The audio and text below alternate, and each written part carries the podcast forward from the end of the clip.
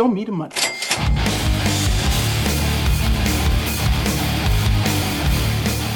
Uou, tá começando mais um episódio do maior, o melhor, o mais admirado podcast do mercado financeiro, hoje do Rio de Janeiro, Henrique Stetter.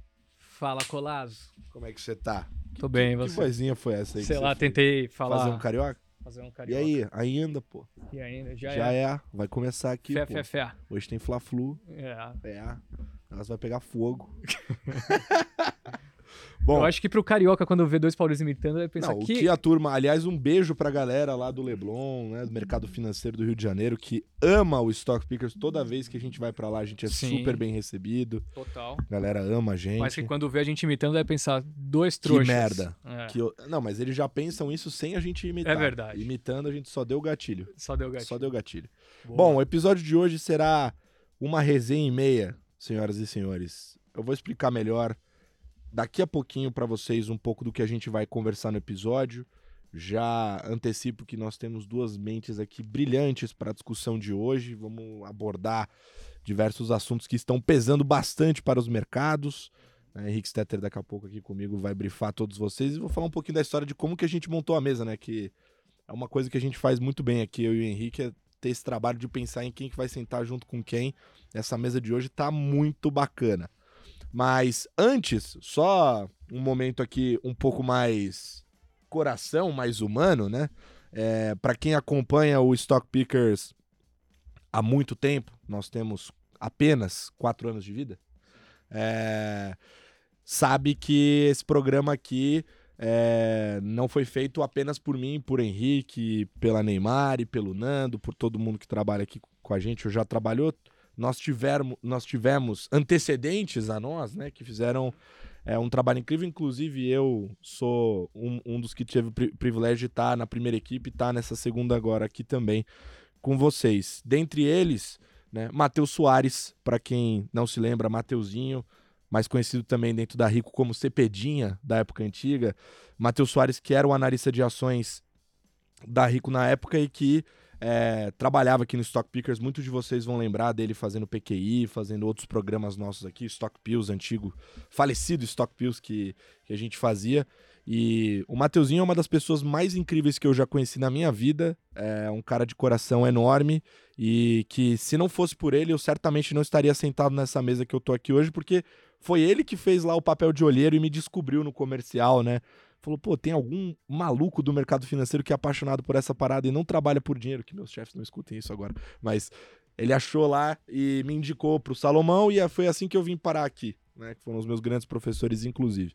Bom, é, infelizmente ontem, né, a Maria Soares, mãe de Mateuzinho, uma pessoa que eu tive o privilégio de conhecer, ela nos deixou é, e sem, sem dúvida nenhuma, se não fosse por ela, o Matheus é, não teria é, ajudado a construir essas cores pretas e vermelhas, é, amarelas e pretas aqui do Stock Pickers, teria subido essa bancada aqui, teria feito tudo que ele fez por aqui, um dos caras que eu conheço que é mais apaixonado pelo que ele faz. Mateuzinho, a gente tá com você pro sentimento, com certeza absoluta ela vai continuar com a gente, tudo que, que você fizer ela vai acompanhar, você e sua família, e queria dizer que estamos com você de coração, Stock Pickers está contigo de coração sempre, porque você é parte disso aqui e sempre será, tá bom, irmão? Um beijo no seu coração, a gente ama você e meus sentimentos aí pra sua família. Bom, isso posto, aproveitei que hoje o episódio tá com um clima bem leve, que né, começa assim pra dar uma, uma corrigida no, no índice, né? Mas vamos voltar aqui pra pauta. Como é que a gente montou a mesa de hoje, Henrique? A gente pegou um cara que é um popstar, né? Sim, Que é mais do que um gestor de fundo já. sim. O cara veio aqui na- no escritório, a catraca parou de funcionar, a galera tirando foto. Ele foi no oculista outro dia, o doutor falou: Meu, sua retina tá ficando. Tá, tá zoando sua retina de tanto flash. Que os caras estão tirando foto com você. Então, cara virou um astro, né? É, já conhecido na nossa audiência, a galera já, quando vê que ele vai participar do programa, já me manda mensagem, né? Falando, pô, manda, manda essa pergunta pra ele, pergunta isso aqui pra ele. A galera gosta dele, né? O guruzão do, do mundo dos multimercados, do macro, né? Guruzão? Guruzão. É o guruzão.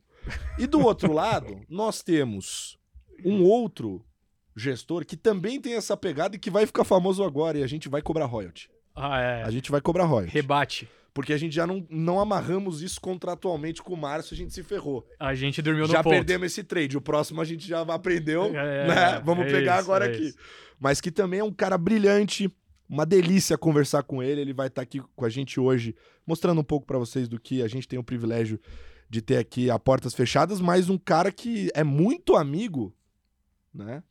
Os dois são muito muito amigos quando vieram trabalhar aqui lá atrás, né? Saíram do Rio de Janeiro para vir para cá trabalhar, moraram juntos, fazem o encontro lá, tem o, o HH, o happy hour do do, do mercado financeiro do, do Rio de Janeiro. Eles se Uhum. encontram aqui, né? É, um torce pro Fluminense, outro pro Flamengo. Hoje eu espero que a gente não trouxe luva de boxe nem nada, não vamos, né? Pelo Não, amor de Deus, vamos manter. Hoje, é- hoje é no amor. Hoje é no amor, pelo amor É de Deus. isso. Mas é isso. Bom, da minha direita pra esquerda, porque eu vou deixar o, o da esquerda se apresentar formalmente, falar um pouco o que ele faz, porque é a primeira vez que ele tá aqui. Mas Márcio Fontes, que é entre surfista, diretor, famoso, entendeu? Sim, e gestor do Asa Red. Seja muito bem-vindo novamente. Só pra galera de casa que tá ouvindo no podcast escutar a sua voz, dá um oi pra turma. Oi, pessoal. Esse Bom. foi o melhor pedido de apresentação. que eu já vi. Dá um oi pra turma. Dá um oi pra turma, certo. Ah, o Bom. cara. Ele já. Quantas vezes ele veio aqui com a gente? Umas quatro? Três? Não, mais. Teve. Teve. Não, do podcast mesmo aqui. a- o Stock Com a Pickers. gente. Teve o Macro Pickers, né? É, Teve aí- mais do Dois Macro Pickers. Deve ter tido, sei lá, uma- Stock Pickers, mais o do Thiago Thiago. Mas Nossa. o Thiago. É, é isso. Deve ter tido o quê? Umas oito aparições. Esse no ano, foi, esse ano é a segunda, né? É. Esse ano é a Aí, ó, um dos segunda. gestores que mais apareceu no nosso de longe. mandato Não, aqui. sem dúvida. É, de É o longe. primeiro. Aí eu vou ficar pedindo todo o programa pra ele se É o apresentar. meu belo par de olhos azuis, né? Bom, pessoal, é um prazer enorme estar com vocês aqui de novo. É, eu adoro vir aqui nos Stock Pickers, conversar com vocês. Então, sempre tem uma pauta boa, né? E prazer maior ainda hoje que tenho meu querido amigo Carlinhos para conversar também. Vamos que vamos. Boa, muito bem. E do outro lado, ele já deu spoiler, nós temos o Carlinhos, que eu descobri que ninguém chama ele pelo nome de batismo. Carlos Carvalho. Não, ninguém vai falar Carlos Carvalho Júnior. Assim, mandaram conta. Passa o telefone dele, claro, mandaram, tava lá, Carlinhos. O nome dele é Carlinhos, entendeu? Cara, gente finíssima, tá aqui hoje, diretor de gestão lá da Quinitro Capital. Seja muito bem-vindo. E você que tá aqui pela primeira vez estreando, quem é você no mercado em 30 segundos? Bom, gente, obrigado aí pela, pela oportunidade de estar aqui com vocês. São novos amigos, antigos amigos, né? Amigo, né? Antigo. É, bom, eu sou, eu sou o Carlinhos. Alguns poucos me conhecem como Carlos Carvalho, né? No mercado. Tenho aí já algum tempo de estrada, né, Márcio? É... Melhor não contar, cara. Já não. tá ficando Não, constrangedor. vou, senão vou descobrir a minha cidade. Mas enfim, assim, estou nesse mercado já há bastante tempo. Trabalhei em tesouraria de alguns bancos de investimento famosos aí na década de 90. Eh, migrei para a indústria de gestão de multimercado. Ah, já estou nessa batida já também há bastante tempo, sempre no, na- no ambiente de renda variável, com a tocada mais top-down, bem macro mesmo. É um dos precursores de multimercado no Brasil. hein? Yeah. Quando você montou a sua primeira asset? Ah, final de 2004, início de 2005. Ah, assim e, na verdade assim é o embrião da da, da Quinitra, né? Assim boa parte da equipe está lá comigo até hoje. E gente é um prazer aqui já vou cortar naquela no meu bucket list aí tá no Stock Pickers um dia com pô, um grande amigo né? E vamos lá tô ansioso aqui pelo debate e vamos ver o que, que vai, vai vai rolar né? Boa, mas só pra é, a galera entender de casa, né? Porque a, o Asa Red, nossa audiência já conhece bem de perto, né? Mas conta um pouco da proposta da, da Kinitro, o que, que vocês fazem lá, como que funciona o seu fundo. Tá, a Quinitra é uma, é uma gestora criada há pouco menos de dois anos, né? A gente, alguns dos sócios trabalharam juntos já durante mais tempo, como o Márcio falou, a gente já tinha quase 15 anos de estrada na indústria de gestão de recursos. Ah, sempre focado em renda variável, com uma visão um pouco mais agnóstica. A gente sempre teve a flexibilidade de ter exposição comprada e vendida no Brasil, no exterior, ah, em outros ativos que tivessem algum tipo de correlação com, com, com a nossa tese principal, mas sempre com um foco mais em, em renda variável. Uh, então, eu diria que assim, é um produto com uma pegada um pouco diferente da média de um multimercado tradicional. A gente tem uma ênfase ainda um pouco maior em estratégias de renda variável, com a exposição, como eu mencionei, direcional, comprado, vendido e é, utilizando instrumentos ainda é, como commodities, é, moedas que tenham correlação com, com os temas de investimento que a gente tem dentro do portfólio. Aí na Quinitro a gente agregou mais um time de gestão com foco mais em, em juros e moedas, que é algo que também a gente não, nunca explorou muito. A gente teve a felicidade de encontrar uma equipe bem assim, com a cabeça muito parecida com a nossa. Uh, e tem sido um prazer assim trabalhar com eles esses últimos dois anos. É uma sociedade nova com a proposta de um fundo multimercado macro. Uh, assim, eu diria que é um pouco diferente da média e tal. Assim, a gente tende a ter assim, um, uma pegada mais, mais em renda variável, assim, de, que próximo aí de 60% do risco ainda está concentrado nisso, mas assim, é, assim, a gente está tão procurando oportunidade aí, né? Então, é isso, assim, é um, é um bicho um pouquinho diferente da média. Muito bem. Agora, só antes da gente entrar para nossa pautinha, Henrique, aproveitar que temos dois é, temos o Colasso e o Stetter do mundo da gestão aqui. Os que deram certo, os né? que deram certo, né? Sim. É, bom, vocês são amigos há muito tempo, estão no mercado há muito tempo também, né? Viram muita coisa. Eu queria que um, trazer um pouco aqui para nossa resenha, né? O que, que vocês enxergam assim que mais mudou de lá para cá? O que, que vocês acham que ficou melhor e que piorou assim no, no mercado de lá para cá? Eu olhei para ele para perguntar se ele queria começar. Bom, é, assim, eu comecei no mercado realmente numa época em que as coisas eram bem diferentes, né? Quer dizer, a gente começou. Uh, a gente fazia negócio pelo telefone. Uh, é, numa época em que praticamente não se olhava para o exterior, o mercado tinha poucos players, né? Então era um jogo diferente. Eu acho que, tal como em qualquer jogo, entre aspas, né, quer dizer, jogo de estratégia, quer dizer, o, o mercado, eles é, é, é, sempre foi uma coisa de você identificar padrão, né? Então, é, é, houve muita história de gente, por exemplo, nos Estados Unidos, caras que trabalhavam com pregão e continuaram sendo bons gestores, porque no final das contas esse é um jogo de identidade que você tem um certo preparo, né? É, né, teórico para coisa e tal. Mas é um pouco por aí. Então, naquela época, você identificava outro tipo de padrão, né? Quer dizer, é, é, procurava entender uh, quem tradeava com que corretor, né? Teve uma época que a gente chegou a ter o maior lote do mercado. Aí, enfim, hoje em dia é o que? É da cadeia, é a manipulação de mercado. Naquela época não tinha isso, né? né? É, puffing, spoofing, deu os nomes aqui inventaram. Mas, enfim, a gente não. Né, era, outro, era outra época. Quem quiser entender um pouco mais sobre essa época, por sinal, tem uma boa parte das respostas no Tiado Tiado. Perfeito. Exato, exato. A gente chegou a comentar um pouco lá no Tiado Tiado, na, na edição lá no final de dezembro, né? Foi, Sim. foi. E, então, assim, uh, uh, é, era uma época, assim, de mais alta frequência, né? Hoje em dia, eu prefiro o mercado de hoje em dia, porque, de certa forma, é, é, eu acho um pouco mais cerebral. Assim. A gente trabalha com médio prazo.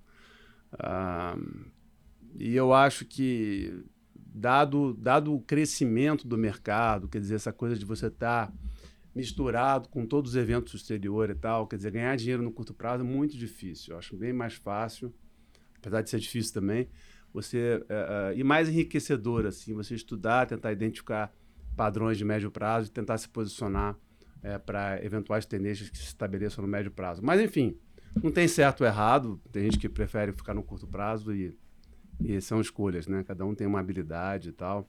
Eu particularmente migrei ao longo dos anos desse mundo, né, mais de alta frequência que era 100% do mercado antigamente para hoje, é, dentro de uma situação de escolha, tem gente que realmente gosta de ficar no curto prazo ainda, com outras características, mas prefere o curto prazo, para uma coisa de olhar mais o médio prazo. Boa. E aí, o que, que você nota de diferença?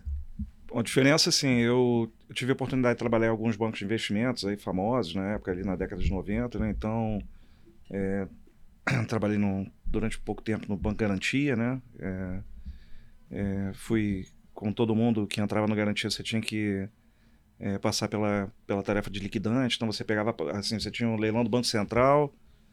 É, toda terça-feira, 11h30 da manhã, você tinha que entregar proposta, não tinha, não tinha celular, você tinha que pegar a pastinha.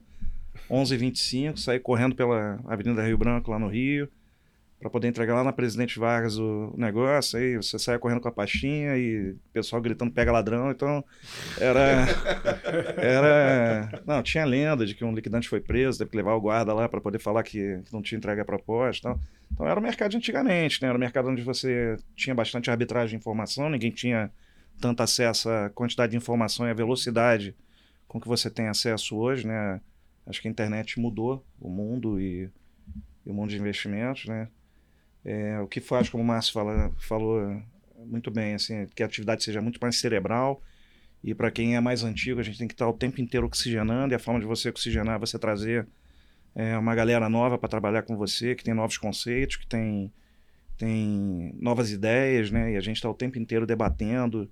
E eu adoro quando discordam de mim, porque significa que eu tenho que estudar, entender melhor, mais ainda do, do tema e, e vou te falar que a, a molecada discorda com frequência, assim, então, assim, eles não têm o menor pudor de, de, de discordar, entendeu? Eu acho ótimo, assim, é, mas discorda de tudo, cara, discorda, você está às vezes debatendo sobre, assim, chip, esse, agora esse papo agora de AI e tal, então a gente está com um debate intenso sobre, sobre a questão de AI, eu confesso que eu saio mais confuso do que entro nas reuniões, mas com algumas convicções que, graças a Deus, a experiência, a experiência é, dá para gente, né?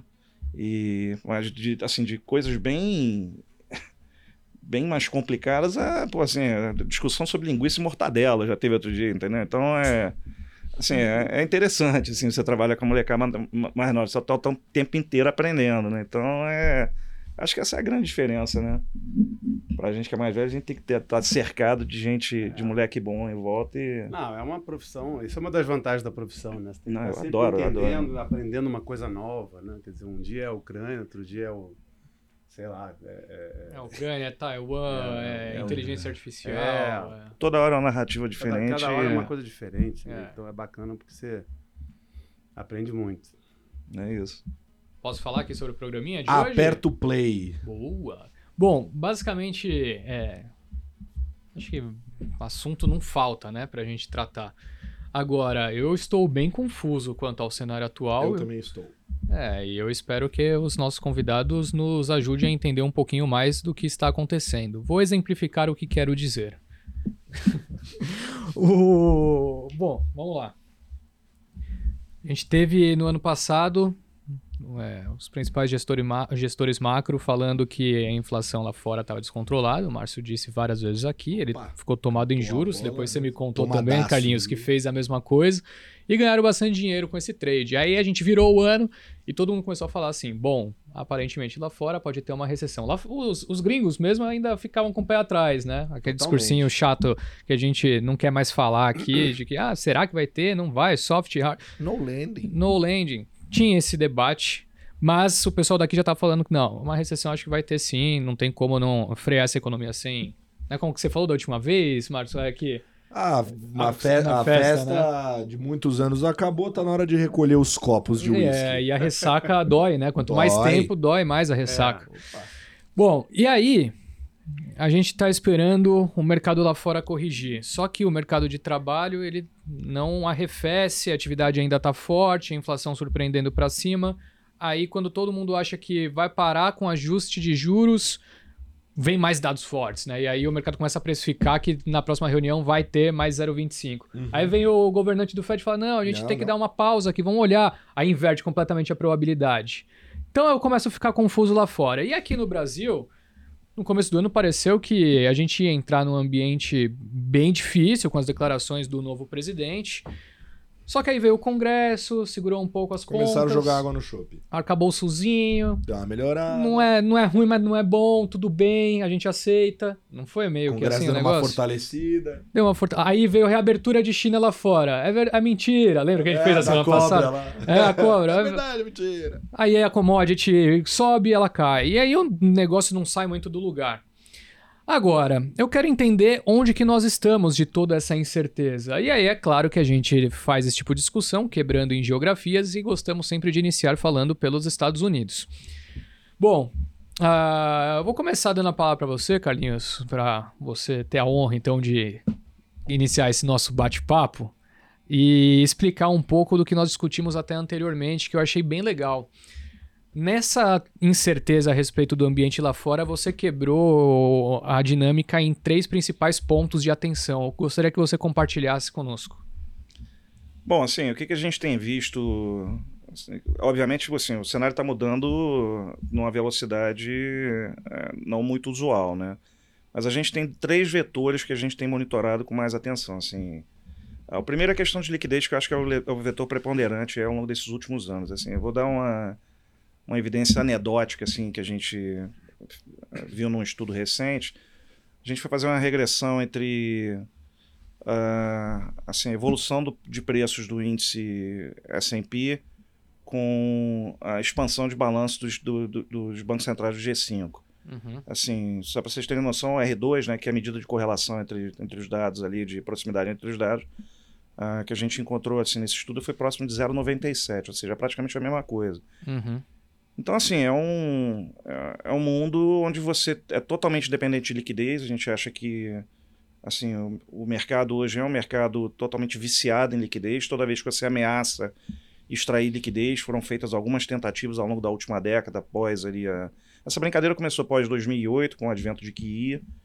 E, e a gente passou praticamente uma década inteira estimulando via monetária. E aí veio o Covid, veio o fiscal e, e a gente não consegue sair dessa armadilha, né? Então, assim, é, um, é algo que a gente tem monitorado com muita atenção. É, acho que quando você começou a perceber que tinha alguma. que você podia estar soltando o gênio da lâmpada, aquela questão de inflação, que o Márcio talvez seja o que melhor capturou o tema ao longo de 2022. Uhum é, é, você começou a, a, ser, assim, ter uma, assim, uma, uma ideia mais clara de que seria necessário você começar a extrair um pouco dessa liquidez do sistema.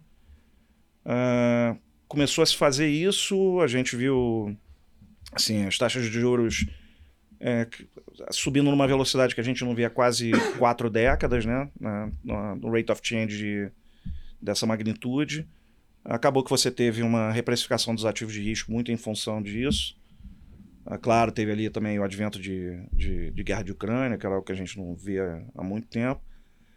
Mas, assim, a gente viu como é que é o reflexo do mercado quando você tem uma tentativa de extração de liquidez e a gente culminou aí com a, o início de uma crise dos bancos regionais aqui no primeiro trimestre de, de 2023. E aí o Fed tem que injetar liquidez novamente no sistema. Ou seja, o que a gente está vendo assim, é um mercado meio que refém dessa liquidez. Uhum. Então é uma preocupação da gente que a gente monitora com muita atenção. Né? E agora, após essa, esse advento de, de, de resolução da questão do debt ceiling, pelo menos é, durante algum tempo, né? Uhum. É, você gera agora assim, a possibilidade do Tesouro novamente encher o tanque e começar a emitir é, dívida para poder cumprir com as obrigações do governo americano.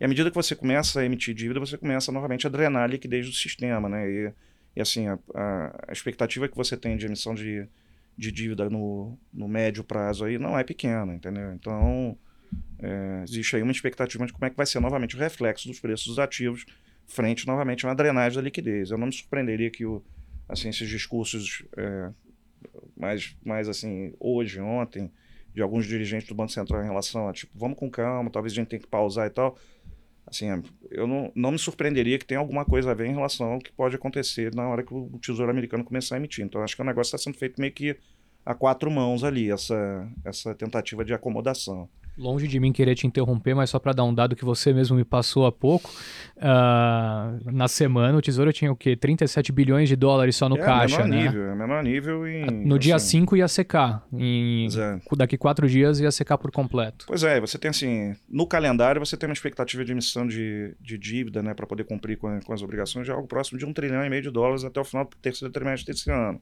É lote. O que não é, é, é uma. A gente acha que vai ter que ser feito de alguma forma diferente, senão, assim, não, não sei se o mercado comporta num ambiente como esse, né? Então, assim, é algo que a gente. É uma variável que a gente tem monitorado. A segunda, a segunda variável que a gente tem monitorado é a questão de recessão, né? que eu acho que é a recessão mais telegrafada que a gente viu aí na, na história, né? Uhum. Uh, uh, e, assim, a gente está vendo uma dicotomia entre preços de ativos, assim, uh, você tem de um lado, você tem o mercado de, de renda fixa, de juros e o mercado de commodities sinalizando que você pode ter assim uma desaceleração econômica na frente. Do outro lado, você tem o mercado de equities ignorando isso, não, não só na, na parte de preço de ativo, mas também na, na precificação de, ris de risco. Você vê assim o, o índice de, que mede o risco do, do, do, do ambiente de renda fixa, que é o MOVE, é, próximo das, dos raios históricos, aqui recentes, e o VIX, que mede o risco de, do mercado de equities próximo aos lows, né, dessa, dessa, vamos dizer, desse último período aí, dos últimos anos. Então, assim, é, realmente é algo que a gente tem que estar tá, tá, tá dando um pouco de atenção e a gente está começando a ter uma outra evidência anedótica, assim, empresas é, é, é, reduzindo tá, o, o guidance para esse próximo trimestre, assim, mais do setor de consumo. A gente teve assim um, um, outra assim, um, análise interessante foi a, a Costco, que é uma varejista, como se fosse uma açaí aqui no call da semana passada, falando, olha, a gente está percebendo um padrão que a gente percebeu em outras recessões ali que é o consumidor começando a migrar. Ele, pré-recessão, ele começa a migrar de, de proteína, ele sai da carne, de, da carne bovina para frango, para porco né, e tal. Aconteceu isso na recessão ali do início do milênio, ali, 2001, 2002. Aconteceu na, na recessão 2008, 2009 e está começando a acontecer agora novamente, nas últimas semanas. E ainda falou assim, eles ainda estão migrando ainda não só para o frango e para e para proteína de porco, de suína, mas também para enlatado, que ainda é mais barato, né? Então pode ser talvez uma assim, ele já o, o consumidor começando a se precaver para um cenário um pouco mais adverso à frente, ele já está ficando sem poupança. Uhum. Então é assim, uma outra evidência anedótica que a gente tem monitorado. E o último, assim, é, e a última questão, né, é, que a gente tem tem olhado também com atenção ali é, é, essa discussão em relação à precificação de ativos, né, em renda variável. É, você está tendo uma alta esse ano aí totalmente exportada para um grupo muito restrito de empresas, né? E, e, e aí eu prefiro a gente vai debater, porque senão a gente vai se alongar, é, só eu falo e o máximo tem pode até falar. dado de cartão de crédito que você citou. Ah, é verdade, também, verdade. Né? Assim, essa, essa última semana a gente recebeu alguns dados de cartão de crédito, né? De um estudo onde você começa a perceber assim, um incremento do nível de inadimplência é, começando pelo, pelo aquele bucket de 20 a 30 anos de idade, depois 30 a 40, você já está começando a ter níveis de inadimplência similares a que você teve no, assim, pós-crise 2008, 2009, né? Pós, né? Não digo no, no auge da crise, mas o uhum. pós-crise é nível mais alto nos últimos 10 anos aí. Então, assim, a gente está tendo alguns alguns alertazinhos começando a surgir, apesar de você ainda ver o assim, o mercado de trabalho é, bastante apertado, você vê assim... É, é, diversos indicadores ainda mostrando uma certa resiliência, mas, mas assim, no horizonte a gente está começando a ver nuvem, entendeu? Sim. Então a gente tem ficado um pouco Não, mais acho, preocupado em relação é bem a isso. interessante, assim, pensando de uma forma bem simplista, vamos supor que a gente nem é desse meio, que a gente não fica conversando sobre o uhum. mercado, mas se vem um, uma bandeira de supermercado, alguém que trabalha lá e fala assim, pô, a gente está parando de vender carne bovina aqui e a galera está comprando mais enlatado. Só te dar essa informação. É um negócio que assusta, né? Acende uma luz no painel, né? Mas você fala, porra, não, isso tem não, alguma é, coisa aí. Tem boi na linha, isso é. não é normal. Situação tá ficando feia. Tô usando só esse ponto em específico que Sim. talvez a gente acabe mis... Tipo, a gente fala de muito assunto, acaba isso acaba se tornando um pouco secundário, né? Sim. Mas é interessante quando a gente pensa no detalhe a respeito da situação. Eu acho que é um alerta interessante. Mas e do seu lado, Márcio, o que, que você vê assim a respeito desse cenário? Uh, você que lá atrás operou tão bem, Uh, e também eu me recordo do início né, desse ano, quando você veio, você estava bem. Uh, até com o Kanchuk, né? Você veio com o Kanchuk naquela. Kanchuk, é. Pô, foi um baita de um programa. você, ah, você foi bem pontual ali ao dizer que era uma questão de tempo até a recessão chegar. Que você achava que não tinha uma forma de fugir. E teve alguma mudança da sua opinião desde então? Não, eu acho assim que. É, é, eu acho que, bom, respondendo eu acho que ainda é uma questão de tempo, tá? Entretanto, a gente tem que qualificar, eu acho que sempre é válido né, qualificar e entender o que está acontecendo. Uh, a incerteza, ela é justamente do tempo em que, vem a, que viria a recessão, que vem, que vai vir a recessão, etc. Uh, ela está muito na questão uh, dessa, dessa coisa da, da poupança que as pessoas acumularam, né? A, a, com os estímulos do, do que houve do, do, do governo 2020-2021. Eu tendo a pensar que as classes menos favorecidas uh, uh, já gastaram mais esse dinheiro do que as pessoas que têm mais, né, que, que têm um pouco mais de possibilidades, né? Então essa turma que é de baixo, que já gastou o dinheiro, é, é, que normalmente é aquela que dá uma dinamizada mais no PIB mesmo. Uh, eu acho que ela, por esse lado, já está é, tá com um pouco menos uh, uh, de, de, bala, entretanto, o mercado de trabalho permanece extremamente apertado. Né? O, a gente tem ainda 1,8 vagas para cada trabalhador, quer dizer, uma situação recorde em termos de, de imbalance do mercado de trabalho. o, o, que nos diz que talvez esse quadro da recessão ele, né, é, venha um pouco uh, depois, tá, está mostrando, né, ele está vindo um pouco depois do que a gente imaginava. Né? Está é, vindo mesmo. Eu, eu tendo a concordar com a linha que o, né, que o Carlinhos trouxe aqui, quer dizer, eu acho que está vindo sim. Uh, só de, a gente tem algumas maneiras de, de, de imaginar, de pensar sobre isso, né? Quer dizer, os bancos regionais eles respondem por alguma coisa pouco menos de 40% do crédito nos Estados Unidos, né? Você imagina que a situação é, dos depósitos nesses bancos ela continua sendo problemática, assim, aos poucos eles estão perdendo depósitos, né?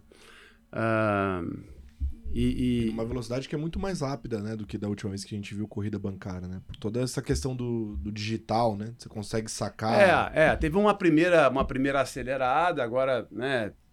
E tem sempre essa possibilidade de acelerar de novo, né? Mas pode ser, pode ser uma calmaria antes da tempestade também. Pode, né? pode, né?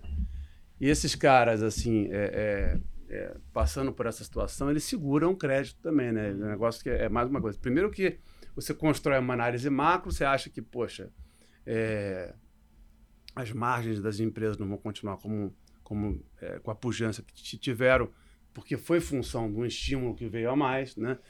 É, as pessoas não vão ter o dinheiro que elas tinham. Então, o, o cara que está dando crédito fala assim, pô, vou dar uma segurada aqui. Aí começa a sacar o dinheiro do banco dele. Ele fala, pô, vou, vou dar outra segurada, porque daqui a pouco vão achar que eu vou quebrar, né?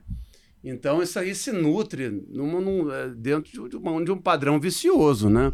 Ah, então, assim, é uma maneira de a gente olhar, poxa, na recessão vem, vem, o cara que está dando crédito para 40% da economia ou 37%, whatever, tá, né, tá, é, é, tá segurando um pouco. Essa parte de crédito, de padrão de crédito apertando, ela já está compatível nos Estados Unidos com ah, momentos em que houve recessão na história. É, depois, você tem, como a gente já colocou, né, as empresas, uh, de maneira geral, é, é, tendo lucros cadentes, né? as margens estão caindo, que é um, também é um padrão né, compatível com é, recessão.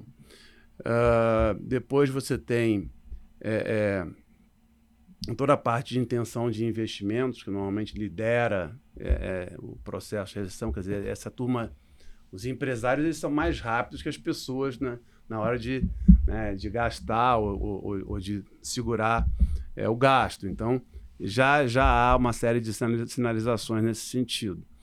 Uh, também denotando que no futuro a gente vai, vai chegar nessa recessão. Entretanto, as pessoas, aí a gente volta, o mercado, tra mercado de trabalho está muito apertado.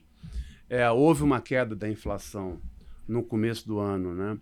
Uh, por questões de oferta, que não, não deveriam ser tão sensíveis ao Banco Central, tipo, uh, alguns preços, né?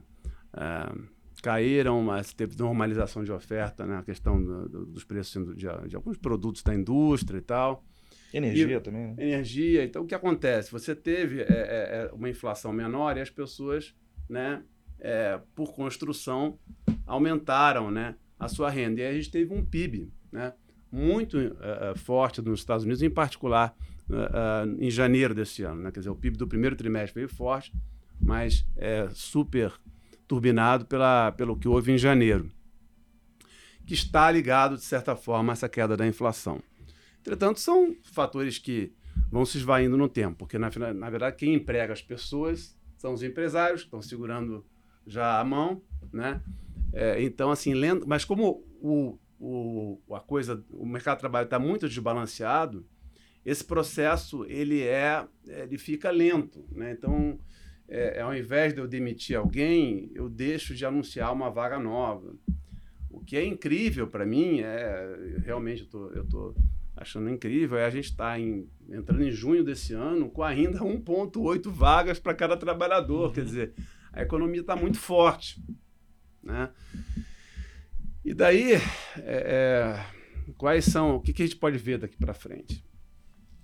Das duas, uma, quer dizer, é, é, é, a inflação não caiu muito, né? Ela caiu, teve uma primeira queda ali, causada até muito por, pelos produtos que né, que não estavam vindo da China, por exemplo, uma normalização na entrega de produtos, de bens, né?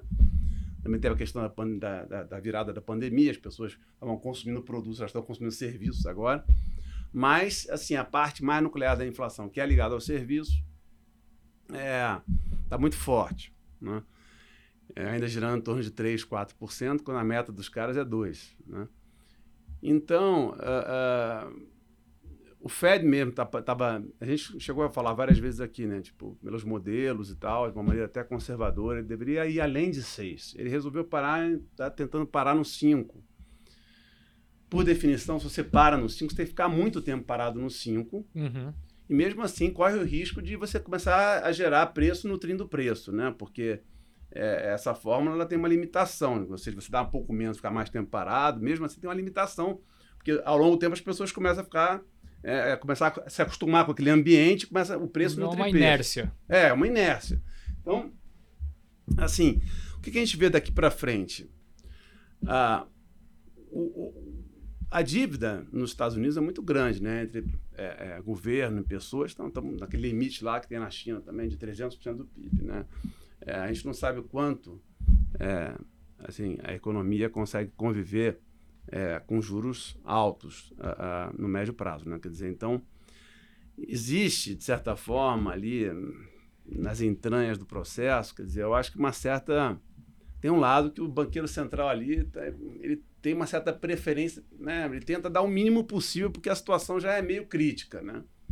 Então, pode ser que a gente cometa, de certa forma, um, um, mesmo erro, ou um erro que tem guarde semelhança, pelo menos, com, com os anos 70, em que a gente fique com o juro uh, uh, uh, inadequadamente baixo para um ambiente de inflação alta.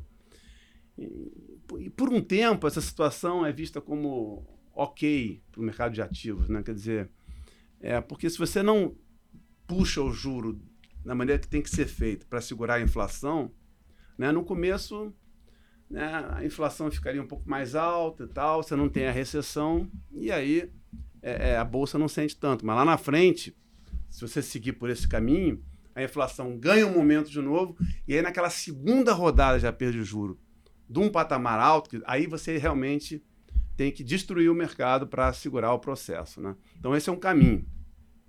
Um caminho que, eventualmente, nos próximos meses, né? É, é, a parte dessa questão do, do, que eu concordo com o Carlinhos, que é muito importante também da liquidez, quer dizer, nos próximos dois meses agora vamos ter uma perda de liquidez relevante. Pode ser que isso segure o mercado.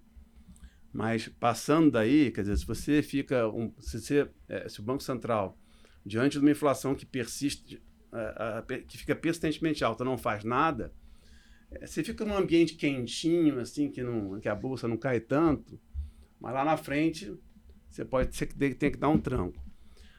Uh, a segunda, vamos dizer que temos três caminhos. O segundo caminho é a recessão aparecer logo, é, às vezes até por motivos né, que muitas vezes acontecem, motivos que a gente não controla tanto, algum choque, algum cadáver que apareça lá mais importante no Rio ali, e aí a situação é, é, é fica equacionada.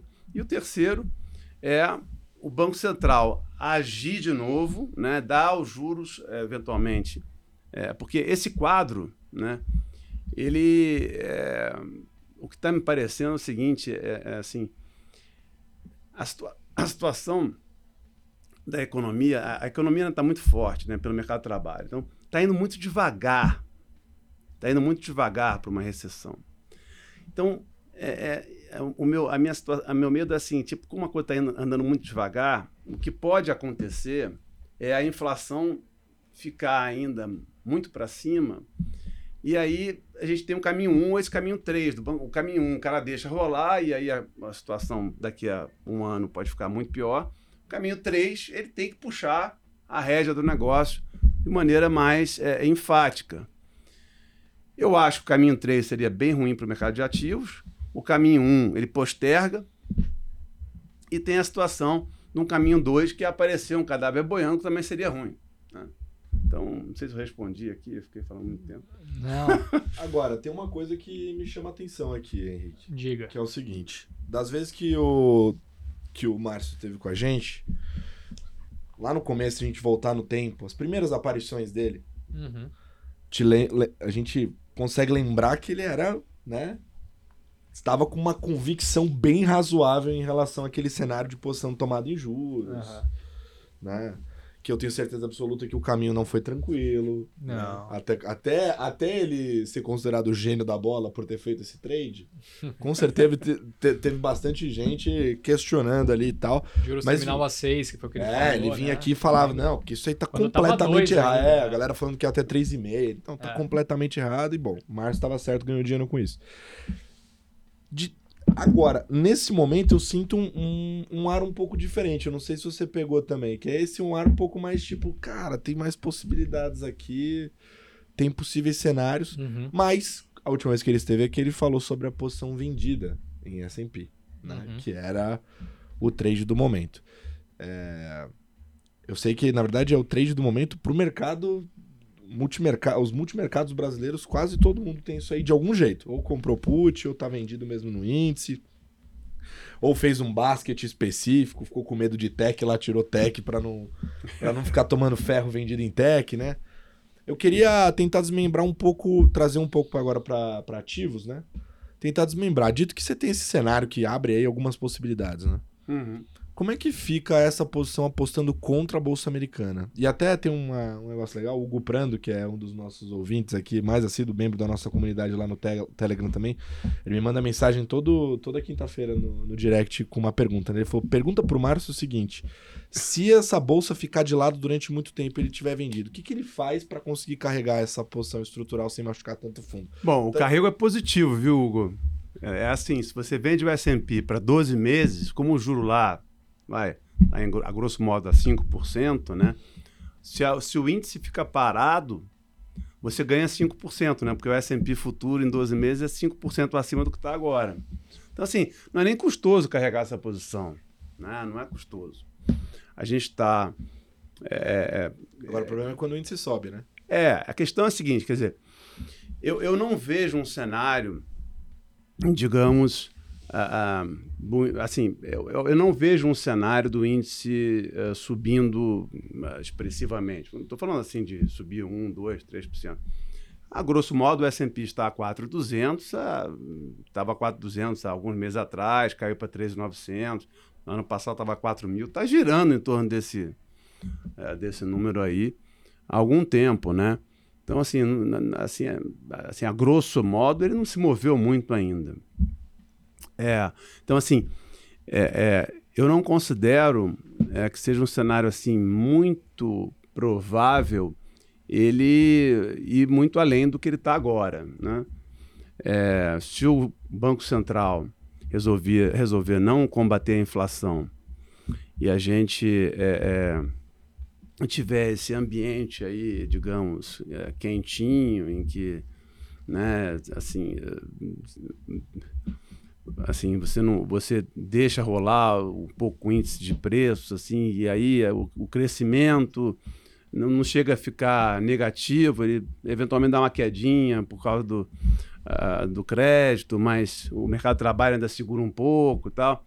E esse ambiente eh, não acredito que seja suficiente para você né ter uma ter uma, uma situação de expansão de múltiplo ou uh, uh, em múltiplos já estão muito altos, né? Então você vai ter que expandir os múltiplos além do que já estão, já estão muito altos. O Equity Risk Premium está no percentil 75, está entre os 25% menores da história. Quando você viu é, esse Equity Risk Premium menor que esses 25%, praticamente só na bolha da Nasdaq, né?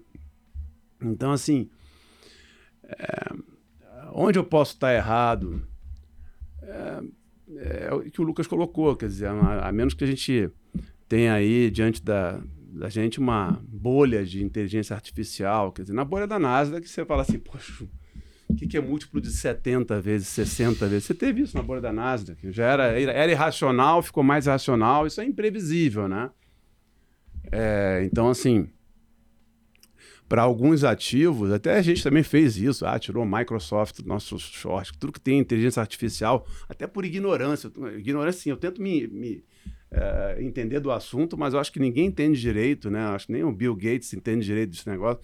Então, assim, a gente, por ignorância, assim, mas admitindo que pode ter um, uma, um, uma pode certa, surpreender, né? É, pode surpreender, tem uma certa, uma certa um ambiente de bolha aí. A gente exclui esses caras. Estão excluindo esses caras, excluindo o, o case de bolha, que, que viria numa situação né, com uma empolgação extrema com a, com a inteligência artificial é, como é que você pode ter múltiplos uh, mais altos no ambiente? Em, porque, assim, por exemplo, você ter múltiplos mais altos, uh, múltiplos altos, com juros altos, pós-bolha da Nasdaq, uns dois anos ali, 2003, 2004. Mas ali, estava cortando os juros e a economia estava pegando tração. Aí, para você comprar essa história, você tem que dizer que, que a economia vai pegar tração. Mas aí também, aí também acho muito puxado, porque tudo que eu vejo na economia me mostra o contrário. O mercado de trabalho, tipicamente, é um indicador lag, é um indicador que vem depois, né? O que, o que, esse, esse imbalance do mercado de trabalho faz as coisas demorarem para acontecer. Se a gente já tivesse uma vaga para cada trabalhador, a recessão podia vir mais rápido. Uhum. O, que, o, que a gente, o, que, o que a gente depende dessa, desse quadro é a recessão pode demorar mais para chegar. Pode ser que chegue no final desse ano, no início do ano que vem. Né? A gente, acho que até na última conversa já, já vislumbrava essa possibilidade. Né? Então, o melhor quadro para a Bolsa é esse, esse muddle true aí que vai segurá-la por um que queria segurá-la por um tempo. Mas aí veja, chega no ano que vem, aí tá falando, pô, mas tá falando do ano que vem, cara. Não, tudo bem, mas assim, esse ano eu acho que ficaria de lado. Chegaria no ano que vem, a inflação começa a acelerar de novo, o Fed tem que dar um chute no juros para 7, para 8%, aí né, a festa acaba de vez. Né? Isso é um cenário. Uh, posso, não, posso, só adicionar uma coisa? Que você falou um negócio assim, super interessante. Né? Assim, é, é você imaginar que você teve uma injeção brutal de liquidez, é, seja monetária, seja e pós-fiscal, Covid e tal, é, no mundo, e que depois de tudo que foi feito, você vai conseguir extrair essa liquidez, e o máximo que vai acontecer, você está 15% do high da, dos índices de bolsa, tá? Sem nenhum acidente do ponto de vista de, de crédito. Ah, beleza, quebraram três banquinhos. Banquinho não, tem até um que era, é que era um dos. Né? É, tem um era o 16 em depósito nos Estados Unidos, mas, mas os, outros, os outros dois não eram tão relevantes. Mas é, sem nenhum acidente sério do, do ponto de vista de crédito, né? É, com expectativa totalmente controlada. Você conseguir meio que. É, assim. Conseguir fazer com que você tenha uma desaceleração controlada nesse ambiente de extração de liquidez, eu acho que vai sair barato pra caramba, né? Assim, não, eu, eu acho muito colocou, né, difícil. Né, A bolsa 97% correlacionada com a liquidez. E você precisa pois extrair é. liquidez para controlar a inflação. É. Né? É, é, by definition isso, não é. tem jeito. Então, assim, o caminho para o sucesso da bolsa é um caminho muito estreito. Não, é, você fala assim, você desacelera a economia se você tiver mais rápido, se você tiver um para um de vaga, né? É você tem 1,8. Mas se você tem 1,8, você continua gerando inflação, você vai ter que pagar mais para o funcionário para poder vir trabalhar com você, porque você tem excesso de vaga. É. E aí você não consegue, assim, você quem nasceu primeiro ovo, a galinha. E, e, e tá aí nessa é, dinâmica. É a teoria do, da, da, bolinha no alto da montanha, né? Quer dizer, que a gente já tinha falado. Quer dizer, a bolinha fica no alto da montanha ali por pouco tempo. Ela vai cair para a direita ou para a esquerda por um motivo ou por outro. Ou você aparece um, um cadáver logo, e aí, pô, a recessão chegou, legal como aconteceu em outros episódios, a gente, a gente nem prevê que cadáver é esse, ou o Banco Central é, é, vai ter que fazer um, um, um, continua fazendo o seu trabalho, né? A gente controla essa inflação, retira a liquidez do mercado e os ativos uh, uh, performam mal. Não tem jeito, né? Agora, o bacana agora, isso depois a gente pode falar, acho que a gente está concordando aqui, o Carlinhos parece que também está com a mesma cabeça. Por exemplo, um dia como hoje, né, o fundo foi bem, não foi nem mal, você fala assim, o que você está fazendo? Então, é que a gente está realmente ficando mais otimista com o Brasil, né? Então tá, tem até um head natural aí, é. É, vindo aqui da, da nossa praça. Aí eu só queria aproveitar um último gancho a respeito desse assunto, depois eu vou até fazer uma para você também, Carlinhos, mas só para aproveitar a resposta sua, Márcio. Muita gente começou a falar, bom, então não vou vender mais o S&P porque tem essas big techs que nos assustam, eu vou pegar um outro índice que tem umas empresas aí que eu não conheço direito, que é o Russell, o famoso Russell 2000. Por qual razão você prefere estar posicionado atualmente nesse trade de short no S&P, ao invés de empresas que talvez sejam até mais fáceis de serem destruídas nesse ambiente de contração de liquidez? É, o S&P, quer dizer, a vantagem do Russell que seria, seriam empresas né, de, menor porte, mais sensíveis à atividade econômica. Entretanto, os múltiplos do Russell, historicamente, estão altos, entretanto, é, comparativamente ao S&P, mais baixos, né? bem mais baixos. Né? Uh, então, acho que assim, é, dado que eu acho que o S&P, é, é, fora uma situação extraordinária, que não é o cenário principal, longe disso, de uma bolha de inteligência artificial e tal, uhum. a gente até tirou a Microsoft, como a gente conversou aqui, mas dado que o S&P, uh, de maneira geral, também é sensível à atividade econômica, né? muito sensível à atividade econômica americana, né?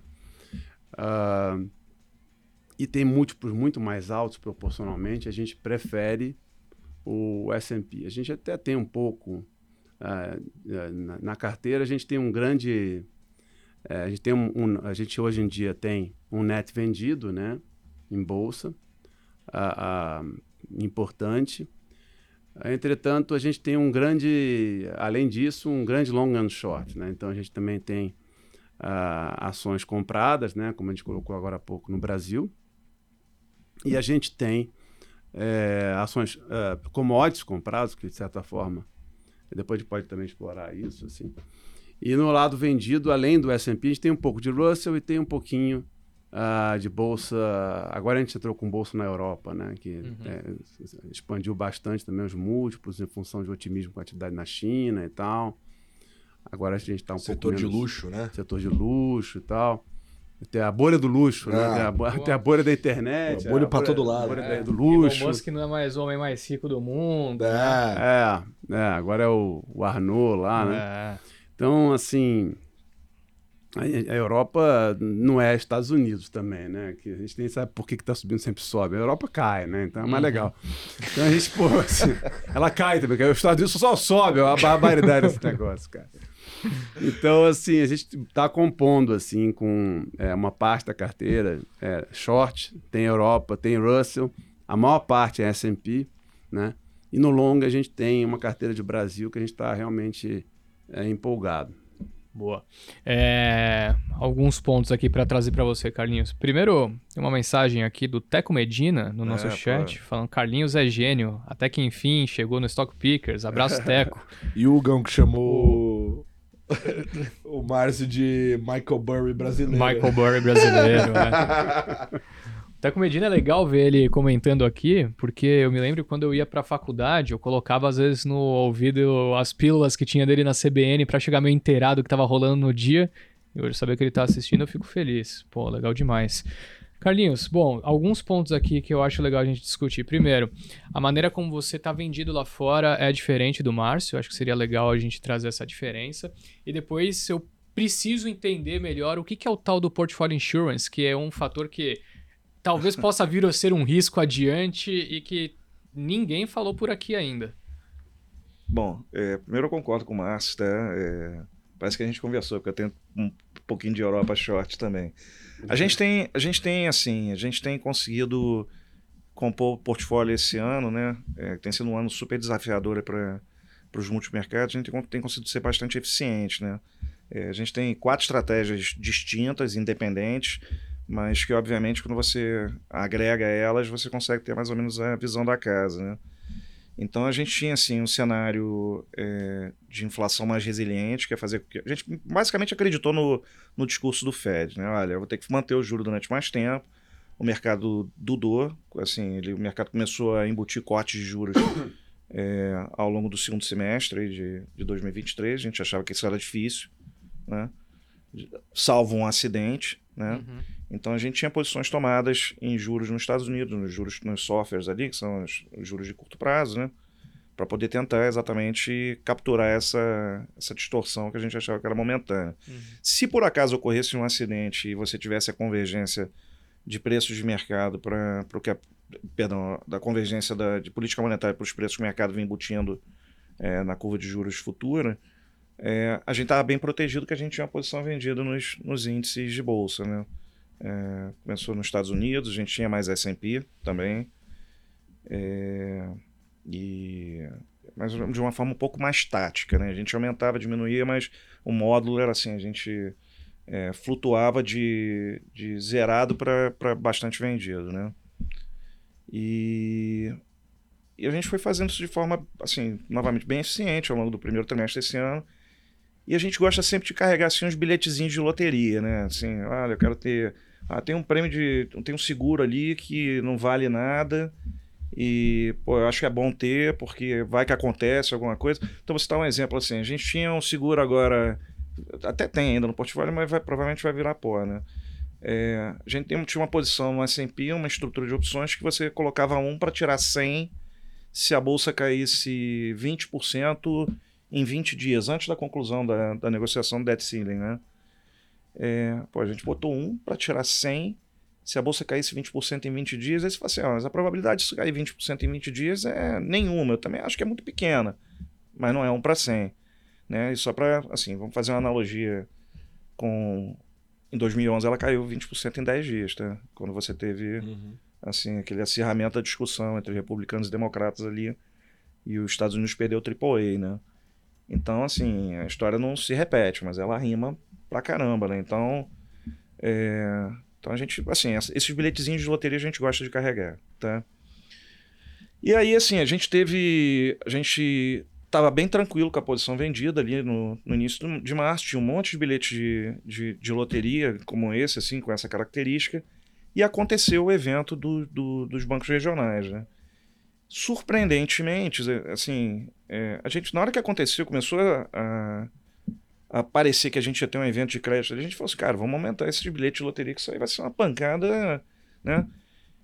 E para nossa surpresa, assim, se você pegasse, fosse fazer uma correlação com, com, com um evento histórico com a mesma magnitude do que foi aquela, aquele fechamento de curva de juros ali frente a, ao que estava acontecendo nos bancos regionais, o S&P era para ter caído 15, 20% ali em uma semana e caiu 5%. E aquilo incomodou a gente. Falei assim: olha, vamos sair da posição porque tem alguma coisa que a gente não está conseguindo entender, né? É, esperamos, ficamos completamente fora de bolsa, a gente permaneceu. A gente, felizmente, assim, o nosso, nosso gestor, nosso sócio, que é, que é gestor de, da, da parte de juros, mas tinha zerado a posição tomada também é, em juros um pouquinho antes, então a gente conseguiu passar meio que a margem daquele episódio. E e a gente ficou quieto ali em bolsa. Quando começou a vir ali o início de abril, a gente falou assim: olha, voltou para o mesmo nível de preço. A gente não estava conseguindo ver o motivo pelo qual estava ali. A gente começou a perceber: olha, a galera está começando a acalmar, a gente acha que tem risco no horizonte. Voltamos com a posição, voltamos com a posição bem maior do que a gente tinha. Novamente o mercado ficou aí praticamente um mês inteiro, um mês e pouco parado e tal, e aí começou a narrativa de AI, né? uhum. né?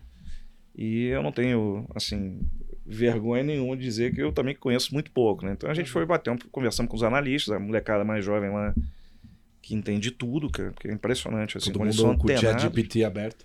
É. Não, é impressionante, cara, assim, você vai debater com o moleque, o moleque sabe tudo. Aí ele falou assim, ó, faz uma apresentação.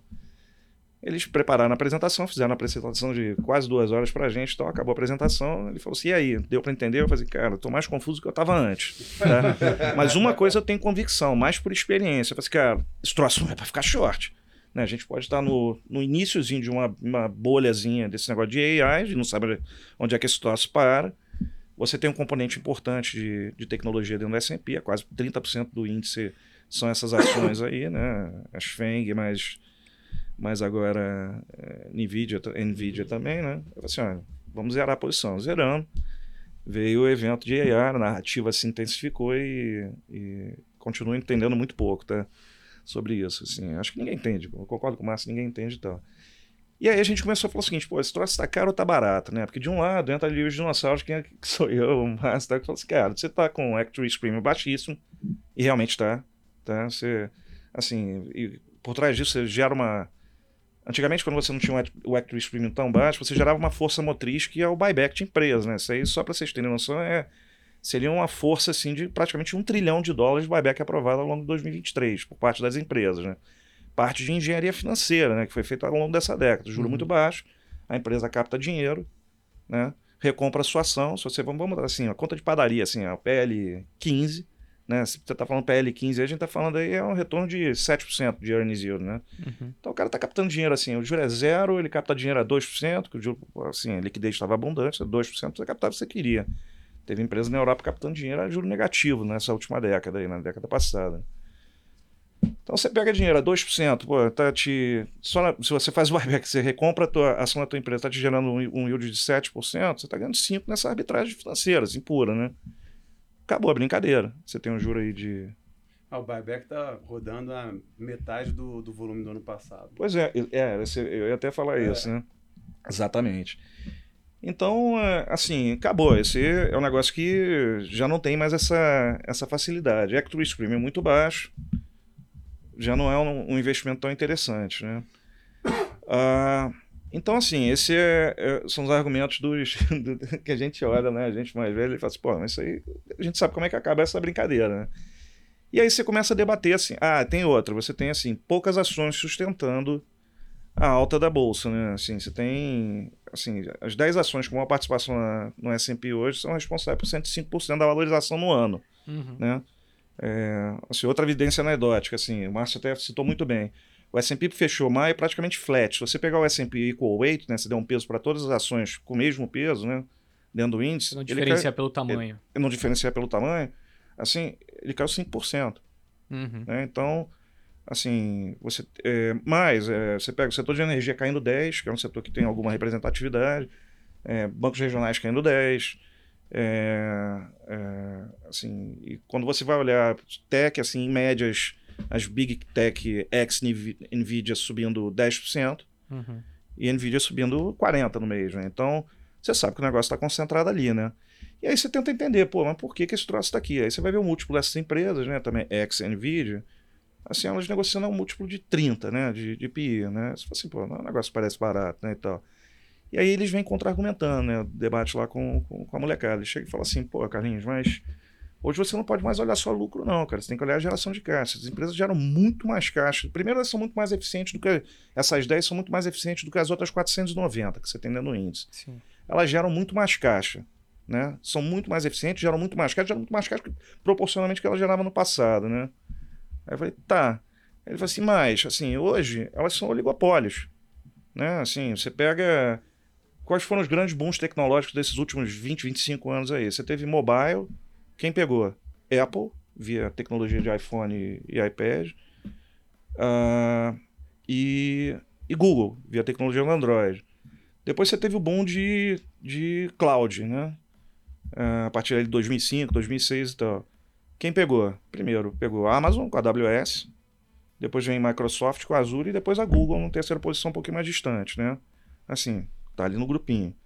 E agora a gente está vendo o boom de AI. Quem está pegando? Nvidia, que ascendeu para o clube, clube, do trilhão, e, e, é, e Microsoft. Não. Né? Então, assim, estão sempre os mesmos os, os, os, suspeitos usuais, né? Sempre eles envolvidos aí e tal. Então, novamente, sim, são empresas que hoje têm assim, uma característica diferente, são oligopólios.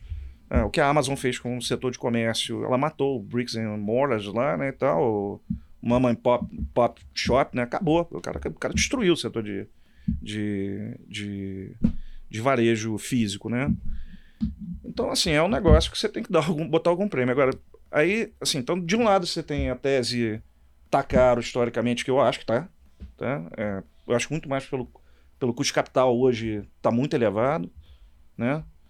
É, a concorrência dos juros é muito violenta, como o Márcio acabou de falar, o S&P, é, respondendo a pergunta do, do, do, do, do espectador, ele falou assim, pô, é, meu carrego é positivo, pô, é, eu vendo o S&P a 4,200, se ficar parado eu ganhei 5%, se o S&P for para 4,400, eu tô no zero. Pô, quem diria, né? A gente achava que carry só tinha no Brasil, né? Agora nos Estados Unidos 5% é, é juro pra caramba nos Estados Unidos, né? Então, assim, é... Então, assim, você tem de um lado, você tem essa tese, e do outro lado você tem que, tipo, essas empresas merecem ter um prêmio maior. Por quê? Porque hoje você tem que privilegiar muito mais geração de caixa do que o lucro, né? E realmente elas geram caixa. Aí elas fazem a engenharia financeira delas. Pô, quer saber uma coisa? Pra que, que eu vou, pagar, vou dar em lucro se eu posso investir, se eu posso investir aqui dentro em capex mesmo e tal, que eu vou acabar retornando para o acionista com um prazo mais longo, né? Assim, porque eu vou estar tá, assim, simplesmente estou diferindo meu meu ganho para o futuro. Estou investindo em capex, vou gerar mais resultado no futuro e, e se eu pagar dividendo agora, o cara é tributado. Entendeu? Então é assim, é uma questão é, faz sentido também, tá? E no meio, o que está no meio dos dois, dos dois, entre os dinossauros e os, e os, e os os, os baby os baby investors, né, e tal, né? É, e a molecada. No meio tá a liquidez, né? Que é aquele negócio que a gente falou no primeiro momento, que assim, é, que a gente está tentando monitorar com, assim, o tempo inteiro, né? E aí você começa a pesar o que, que pode dar certo, o que, que pode dar errado nesses dois lados aqui. Bom, do lado do, do dinossauro, o que, que pode dar certo? O que, que pode dar errado para você? Fala assim, tem que ficar vendido. Aí ele, é os, os bancos centrais conseguirem orquestrar um soft landing tranquilo, né? O que eu acho que é pouco, pouco provável. Você injetou liquidez pra caramba no sistema, você vai conseguir extrair toda essa liquidez com, com o mercado corrigindo 15%, você fica assim verificando visivelmente que eles estão tentando domar as expectativas. Ah, a bolsa cai um pouco, vem, vem um, um, um monte de Fed, de, de Fed Governor falando assim, não, olha só, a gente vai parar, não sei o que tal. A bolsa sobe um pouco mais forte, não, pera aí, a gente vai apertar. Eu acho um ruído totalmente desnecessário que está sendo uhum. causado, entendeu? Então, uhum. enfim. Então, assim, o que pode dar errado na tese do vendido? A tese do vendido é, é, o, é o cara conseguir domar as expectativas e, e, e controlar essa, essa desaceleração, né? E aí, à medida que ele vai controlando a desaceleração e a inflação é, começando a, a, a convergir para a meta, você vai ter juro mais baixo e aí começa tudo novamente. Aí a brincadeira, a roda começa a girar e a gente entra num cenário, sei lá, Goldilocks aí, que é o que eu mais ouço lá na empresa recentemente, né? É, tá ouvindo, sabe? Que é o nosso economista que é o nosso. A gente só chama ele de, de caixinho de ouro agora. É, e. E do outro lado, aí você, vai pesar do outro lado o que, que pode dar errado, né? Que é a tese dos baby lá e tal, né? Ah, do outro lado você fala assim, olha, é, você pode, se você desacelerar muito rápido, uh, você pode causar um acidente, né? Assim, as empresas vão desacelerar, o mercado é, com um valuation mais elevado e tal, o troço pode ser um pouco mais sério. Se você superaquecer a economia, o Banco Central vai ter que elevar juros novamente. Você, de alguma forma, dependendo da velocidade que ele eleve a, a taxa de juro, é, de curto prazo, novamente, sim, como ele fez no início de 2022, você quebra a espinha dorsal do, da, da melhora dos ativos de risco. Então, uh, assim, você tem sempre, assim, é, tem que ficar pesando. Ah, ainda tem outra questão, né, desse, desse dessa tese de AI. Você ainda tem a questão geopolítica, né? A China invadiu Taiwan amanhã, a brincadeira fica muito séria. Taiwan hoje meio que monopoliza o, a produção de chip, né, cara? Então, é, a Nvidia é quem detém a tecnologia, beleza, mas quem produz o chip, no final das contas, é, é a TSM, né? Então, assim, então tem uma série de variáveis aí que não estão sendo levadas em consideração. E quando você pesa de um lado para o outro, me parece que está um pouquinho desbalanceado para o lado para o lado do, do, do, comprado, entendeu? Do, do, quem compra essa tese. Então, esse é o motivo pelo qual a gente está é, é, um pouco mais negativo em relação ao mercado de equity desenvolvido, entendeu? Perfeito, boa. Mas é, é isso, enfim, falei bastante também. Não, é, eu acho que até chega um momento bom para a gente mudar um pouco o assunto, falar aqui sobre o cenário doméstico. Um a não ser que. Otimismo com brasa? É, porque. Pô, Vou te falar um negócio, hein? Isso aí é curioso debater. Porque, para quem faz parte da nossa comunidade do Telegram, viu aí que eu e você estamos fazendo coberturas, né? Inúmeras. Uhum. Essa semana aí a gente pegou o quê? Ventinho da Tarpon. Muito e... gostoso, por sinal. Maravilhoso. Chamaram a gente. Cara, não tem nada mais legal do que, né? Convidarem a gente e pagarem a comida. Nossa. Isso é um negócio restaurante que me bom. deixa... Restaurante bom. Eu não, é, assim, pô, isso daí é uma é um ato de amizade que deixa a gente muito feliz mesmo. Porque a gente é duro. Então quando os caras a gente fala, caramba, eu vou sobreviver mais um dia, ainda bem.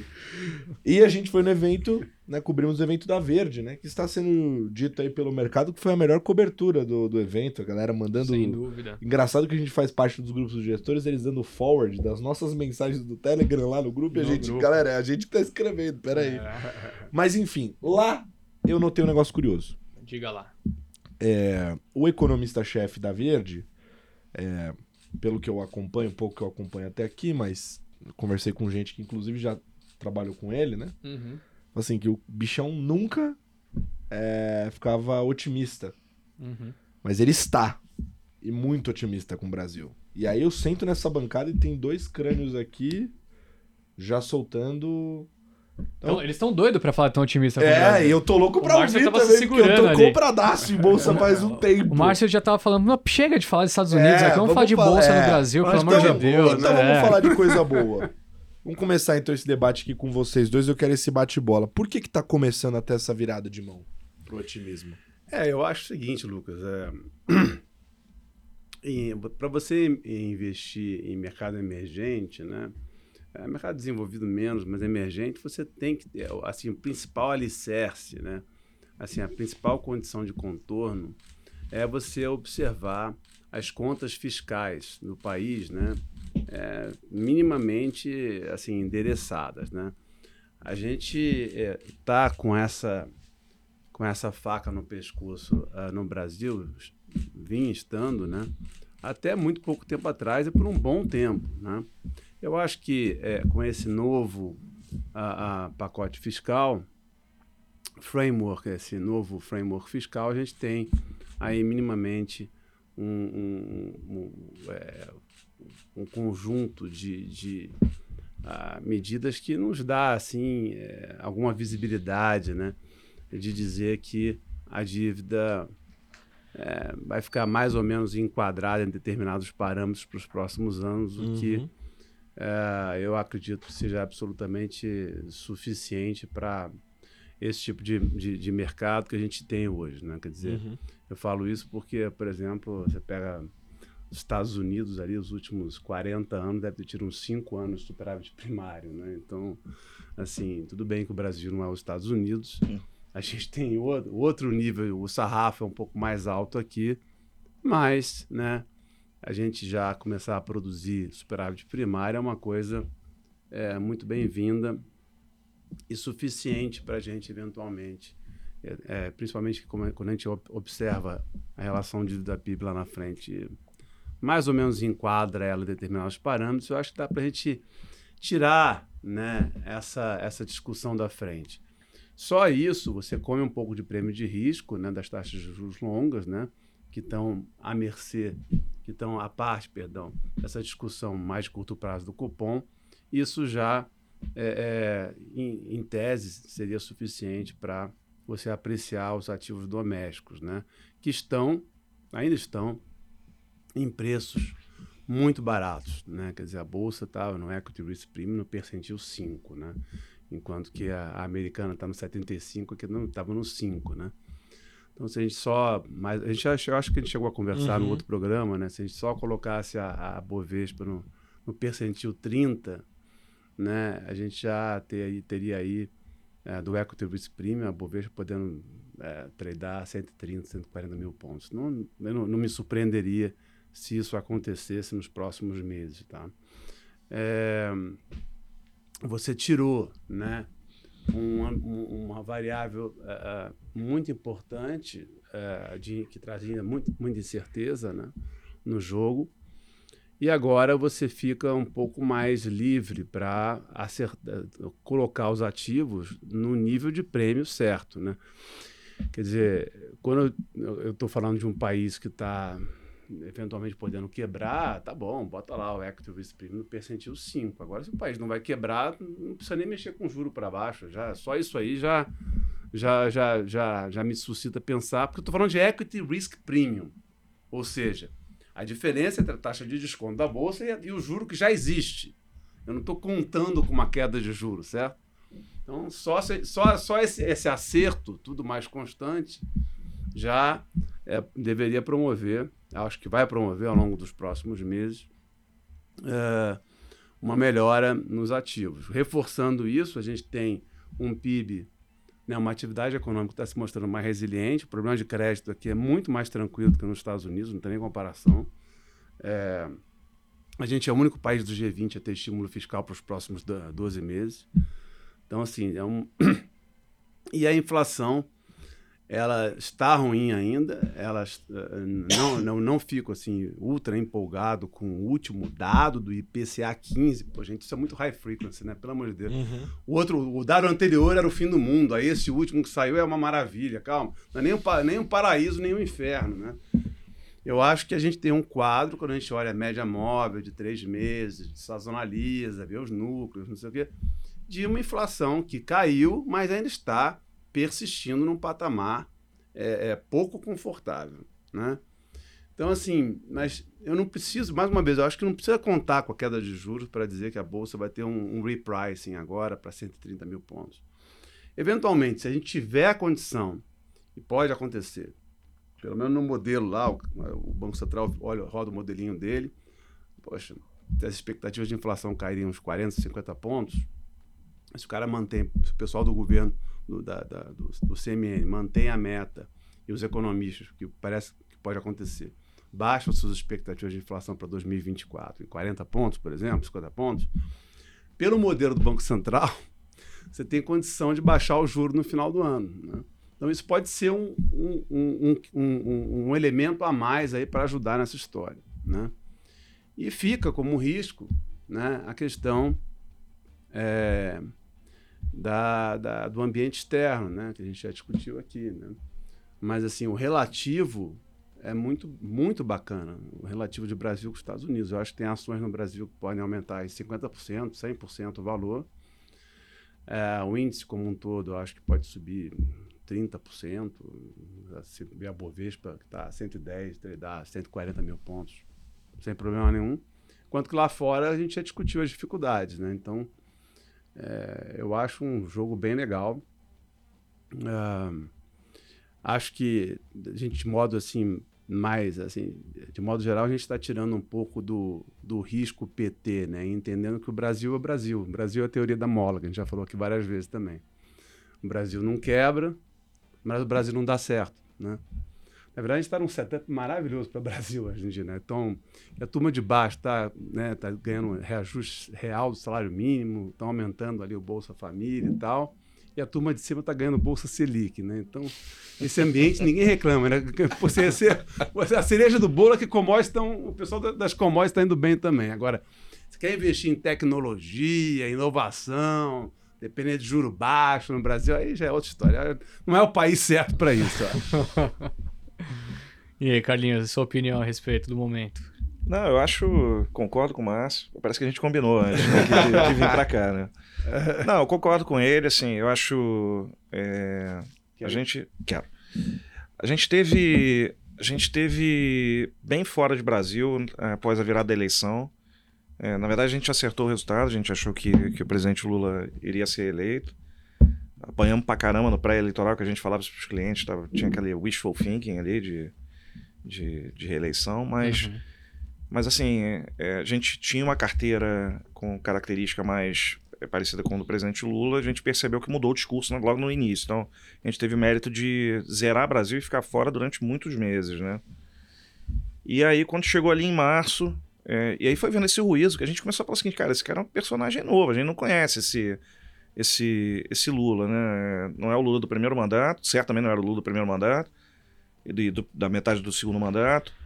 Ah, é, não é parecido com Dilma, assim, parecia um cara mais raivoso, mais centralizador, e a gente falou assim, olha, se a gente não está entendendo quem é esse cara e tal, vamos, vamos vamos retirar, vamos, vamos focar lá fora, que tem mais oportunidade, que a gente tem mais visibilidade do que do que estava acontecendo aqui no Brasil.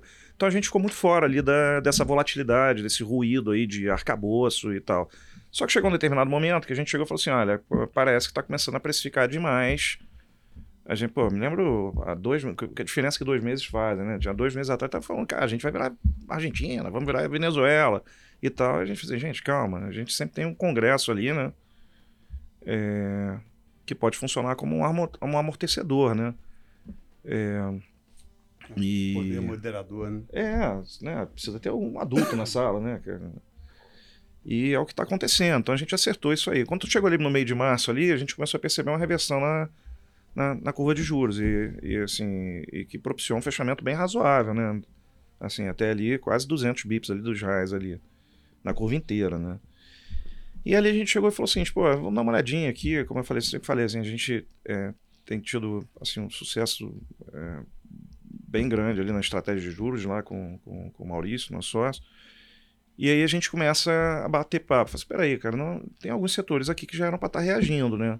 é, tem bastante assim, é, correlação com, com, sensibilidade com, com, com, com trajetória de juros, né, da curva desde a mais curta até a mais longa e tal, e não está reagindo, né? A gente começou a dar uma aprofundada, olhar ali o fundamento das empresas, e espera aí, isso aí não é fundamento, isso aqui é flow, uhum. né? A gente tende a dar um peso muito grande para position e flow e tal, né? E a gente chegou e falou assim, pô, tem uma cesta aqui de empresas que tem essa pegada mais de crescimento, que é bastante sensível a, a trajetória da curva de juros, que fechou para caramba, e elas continuam fazendo mínimas. Peraí, tá esse troço começando. E, ela, e não, não parece que vai quebrar, né? Mas peraí, é, tem um monte que, que a gente acha que, continua, que tem que estar tá destinada a, a, a, virar pó. Uhum. É, foram as distorções ali de 2021 e tal, de, da época de IPO e tal, mas tem umas que não. E aí a gente começou a olhar assim e falou assim, peraí, isso aí tá virando uma opção com, um vencimento infinito. A gente falou, então, olha aí, surgiu uma arbitragem. De repente você comprar uma cesta de ações e tomar a curva de juros para você poder exatamente capitalizar esse diferencial aqui tal que está sendo causado visivelmente pelo fluxo de resgates dos fundos de ações que permanece há quase dois anos. Né?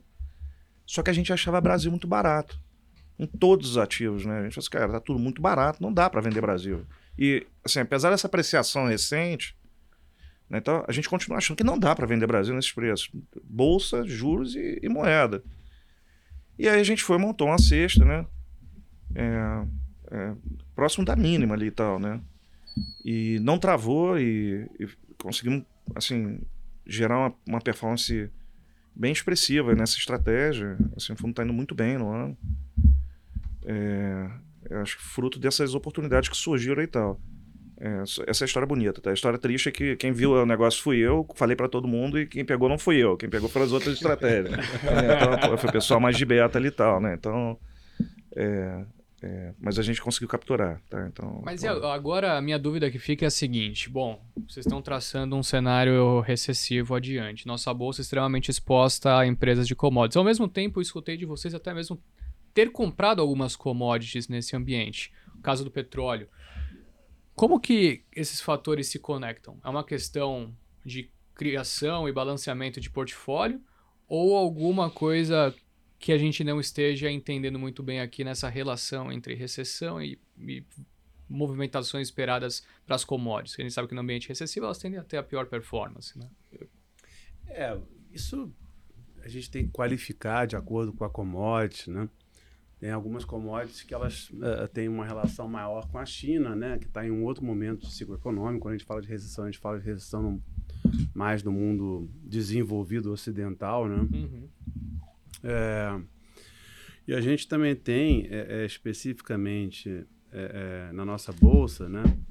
Ah, por exemplo, as empresas de petróleo elas têm características idiosincráticas que concorrem com a situação macro global, né? Então você tem uma a Petrobras, né? Você tem um, você tem um, um certo processo de, de de-risking da Petrobras, né? Quer dizer, no final das contas, ela é uma galinha de, dos ovos de ouro do governo, das coisas que mais gera receita fiscal. Então o governo faz mais, usa mais uma retórica, né? Uhum. Para dizer que vai segurar o preço do petróleo. Quando o cara fala, pô, mas peraí, mas gera 2% do PIB aqui, eu não vou abrir mão disso aqui, porque senão eu quebro o país, né? Uhum. Então, assim, tem mais uma retórica na Petrobras é, é, do que efetivamente. As pessoas estão descobrindo isso, né? Porque efetivamente é algo que vai. Algo numa linha de tipo, ah, permanentemente vamos é, vamos é, violentar a empresa com uma política de preços, é, de, de, subsídios, etc. Então, na medida que as pessoas percebem isso, o múltiplo da empresa é ridiculamente baixo, né? Esse, só esse repricing ele fala mais alto do que o próprio petróleo, né? É, que por sua vez é uma commodity que é, é, também é, tem suas ponderações em relação num, num, cenário de recessão nos Estados Unidos, quer dizer, por exemplo, uma queda de PIB é, nessa parte do mundo ocidental de 1%, não sensibilizaria muito o preço do petróleo. Assim, tipo, se você estudar a, a commodity em si, é, a queda de demanda não chega a ser expressiva. Uhum. É, e em paralelo a gente tem um quadro né, que permanece sendo um quadro em que uh, você tem fatores críticos aí no, é, idiosincráticos também dessa commodity uh, uh, falando mais alto do que a própria situação econômica. Então, tipo assim, você tem a, a menor taxa de reserva da OCDE é, em, em, petróleo da história, praticamente, né? As, as reservas estão completamente depletadas, né? É, elas vão ter que ser reconstituídas alguma hora, né? Uh, é, já sinalizou, né? Que tá, tá chegou no patamar. Já chegou que... no patamar, exato. Então, então é assim, se tiver crescimento, é, é, é, é, o preço do petróleo, na nossa opinião, é, pode trabalhar na faixa de 90 dólares no final do ano. Se tiver uma, uma recessão, não vai ficar muito abaixo desses 70 dólares. Então, é tipo assim, é um. É, tem um pouco de efeito portfólio. o que a gente sempre procura fazer é, encontrar ativos que tenham né, uma relação é, de custo-benefício né, interessantes. Né? E compor né, é, com outros que tenham relação de custo-benefício em situações, às vezes, opostas. Então, por exemplo, você tem ah, uma bolsa brasileira né, que vai estupidamente bem, na nossa opinião, é, com essa situação de uma estabilização macro no Brasil e, eventualmente, a gente não tendo um problema com o crescimento do Ocidente. Daí você combina isso né, com um short da, da, das bolsas da, na, no, no, mundo desenvolvido que é, é, vai estupidamente bem se tiver uma recessão, né? É, e se não tiver uma recessão, elas vão ficar ali, sobe um pouquinho, mas não tem, não tem, não tem espaço para é, é, é para explodir, né? É, e interessante também que na, na bolsa brasileira você consegue hoje, inclusive, é, controlar também com o RED a, a situação é, da, da, do, da, da, do, do, eventual kicker que ela teria para frente. O mercado trade muito isso, mas eu acho que é um kicker que vem mais para frente da queda de juros. Ou seja, é, você já tem precificado na curva de juros uma queda de quase 400 pontos, começando agora em junho, um pouquinho já tem de queda em junho. Se isso é rolado, né? Coisa de três, quatro meses para frente, tem vencimentos né, no, no, mercado de juros que ganham muito com essa rolagem. E se começar agora a cair, que faz a bolsa explodir mais ainda, explodiria mais ainda, eles perdem pouco. Né? Então, acho que todo, o jogo todo é você montar esse, né, esse quebra-cabeças e, e que uhum. você controla os seus riscos com ativos que também têm relação custo-benefício interessante, caso o risco aconteça. Né? Então, ah, o, o, digamos, o juro demora para cair. Legal, você tem um custo-benefício maravilhoso tomado no juro curto.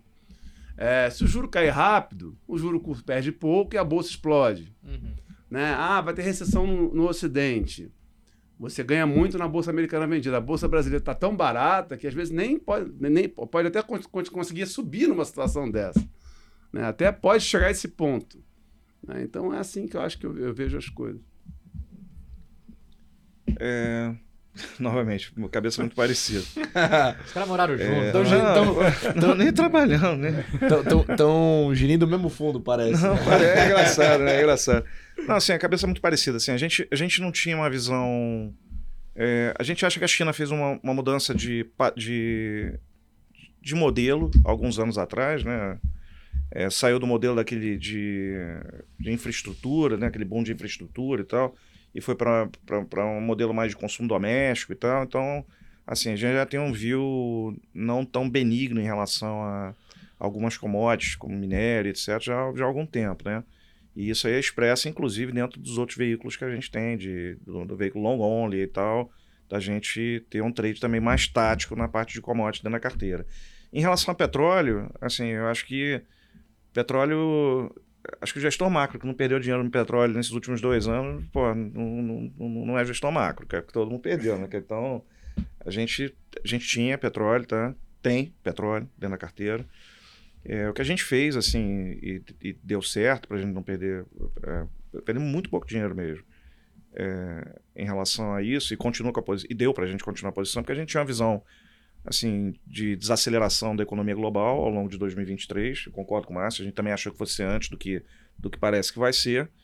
Então a gente alongou assim as posições. Então a gente tem opções, assim, estruturas para o final de 2024 que a gente já achava que já tinha dado tempo para o mundo eventualmente ter um soft landing, sair e já está novamente crescendo e a gente poderia capitalizar lá na frente e nos atuais patamares, como o Márcio falou, é, você não tende a ter uma reação muito violenta no preço dado o nível que a gente já está trabalhando hoje. Você tem essa questão do, da, da do, do, da reserva estratégica americana, que praticamente é, foi cortada pela metade aí para poder conter a alta do, dos preços no ano passado e, e já avisou que abaixo de 70 dólares, nesse patamar de 65, 70 dólares, ele vai ter que começar a repor, né? Porque assim, tem, tinha 700 milhões de barris de, de, de reserva estratégica, eu tenho 350. Assim, desde que, ela, que a gente tem dados, né, que lá no meio da década de 80 a gente nunca teve tão baixo. Tá? Então é, é, um, é um momento perigoso para. Então ele já acha que é razoável começar a remontar a reserva. Então, assim, é como a gente conseguiu se safar. A gente não tinha minério, a gente tem petróleo, a gente alongou. Assim, felizmente a gente atirou numa coisa que viu e acertou que não viu. É, inclusive, dado assim a queda recente, você teve, a gente tem tá, tá em opções, né? Você teve uma abertura da, da volatilidade implícita das opções, o que fez que a gente não perdesse prêmio. Então a gente está tá, tá bem confortável em relação à posição. É, em relação à questão do, do, da, da, exposição de, de, de bolsa aqui, Assim, a gente ainda não tem uma posição estrutural em bolsa no Brasil, né? A gente, é, a gente até brinca assim. É, acho que eu cheguei até a comentar uma vez com, com, com o Colar, assim. A gente fala assim: é, Brasil pra gente ainda parece meio que aquela, o trade da sardinha, né? Você, aquele cara assim, ah, aqui, Márcio. Tem uma lata de sardinha aqui maravilhosa, custa 10 reais. Quer? Ele, pô, quero, me dá 10, 10 reais. Não, é a última. Quer, quer por 20? Ah, quero. Aí ele vai, compra por 20. Fala, pô, a lata maravilhosa, colega. Pô, quer, quer? Paguei 20 prata aqui. Ele, pô, quero, melhor do mundo. Aí eu falei, pô, então daqui 20 prata. Não, não. Você tem por 30, pô, senão não consigo. Aí você vai a mesma coisa pro Stetter. Aí o Stetter chega e fala assim, pô, quer saber uma coisa, cara? Porra, paguei 40 pratas, essa é melhor lata de sardinha do mundo. Pô, deixa eu comer. Aí comeu, pô, a sardinha é uma merda, assim, tal, né? Desculpe, assim. Aí, pô, falou, pô, cara, pô, lá, você não falou que era a melhor sardinha do mundo? Aí o Colado assim, Stetter, essa sardinha era para treinar, não era para comer, pô, entendeu? Então a gente tá vendo o Brasil meio que assim, entendeu? Assim, é um, é um, Assim, ainda não vê um negócio como, tipo, vou montar uma posição estrutural, pô, porque a gente tá vendo um cenário é, de céu de brigadeiro, os preços estão realmente muito baratos, assim, em alguns ativos.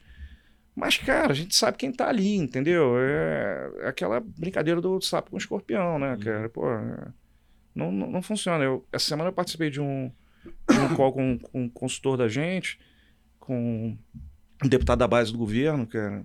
Pô, cara, assim, não, arcabouço, tá todo mundo fechado ali, não sei tal, mas, pô, tem um monte de premissa que precisa de receita, entendeu? Então precisa de receita, pô, esse negócio tem que dar certo, se não der certo, aí você começa a ver que o cara, ele começou a se empolgar quando ele começou a falar que o negócio pode dar errado, entendeu? Então é, é a natureza da galera ali, entendeu? Então, assim, você ficar tranquilo, ah, vou botar uma posição no Brasil, um, um longo estrutural, pô, eu respeito muito o Stuberg, cara, acho que era um monstro sagrado, e eu acho que ele foi cirúrgico quando ele falou: o Brasil é o, é o, é o trade do contrário. Na hora que tiver muito barato você e ninguém quiser, você, você compra. E na hora que tiver muito caro, todo mundo, quiser, todo mundo tá querendo, você vende, entendeu? Acho que a gente está numa dinâmica parecida com essa, mas ter coragem de montar um negócio, ah, eu estou olhando um horizonte de longo prazo, quero Brasil, eu ainda não tenho muita coragem de ter um, um, um view estrutural em Brasil, entendeu? Então é e o Essa... portfólio comprado em ações que você tem aí por enquanto é com aquele perfil similar a que você citou há pouco? Parecido com o do Massa. A gente tem um pouco mais de BA. A gente não tem como antes, uhum. tá? É, é, talvez tenha um pouquinho, é, não em, em, nem minério nem petróleo, a gente tem um, um pouquinho talvez de celulose e tal, mas é, é, petróleo dá vontade, a gente tem direto na commodity, a gente não tem na empresa, né? Por causa de ruído e tal apesar de ser muito barato, né?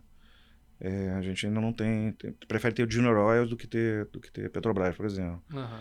É, mas mas a gente ainda está nessa pegada assim. A gente prefere ter um beta um pouco mais agressivo para poder surfar um momento de melhor e a gente está conseguindo performar em cima disso do que ter uma posição. Apesar de ter coisa muito barata, assim, assim, tem. Se olhar assim, utilities, pô, com TIR de 11, 12%, que, pô, isso aí.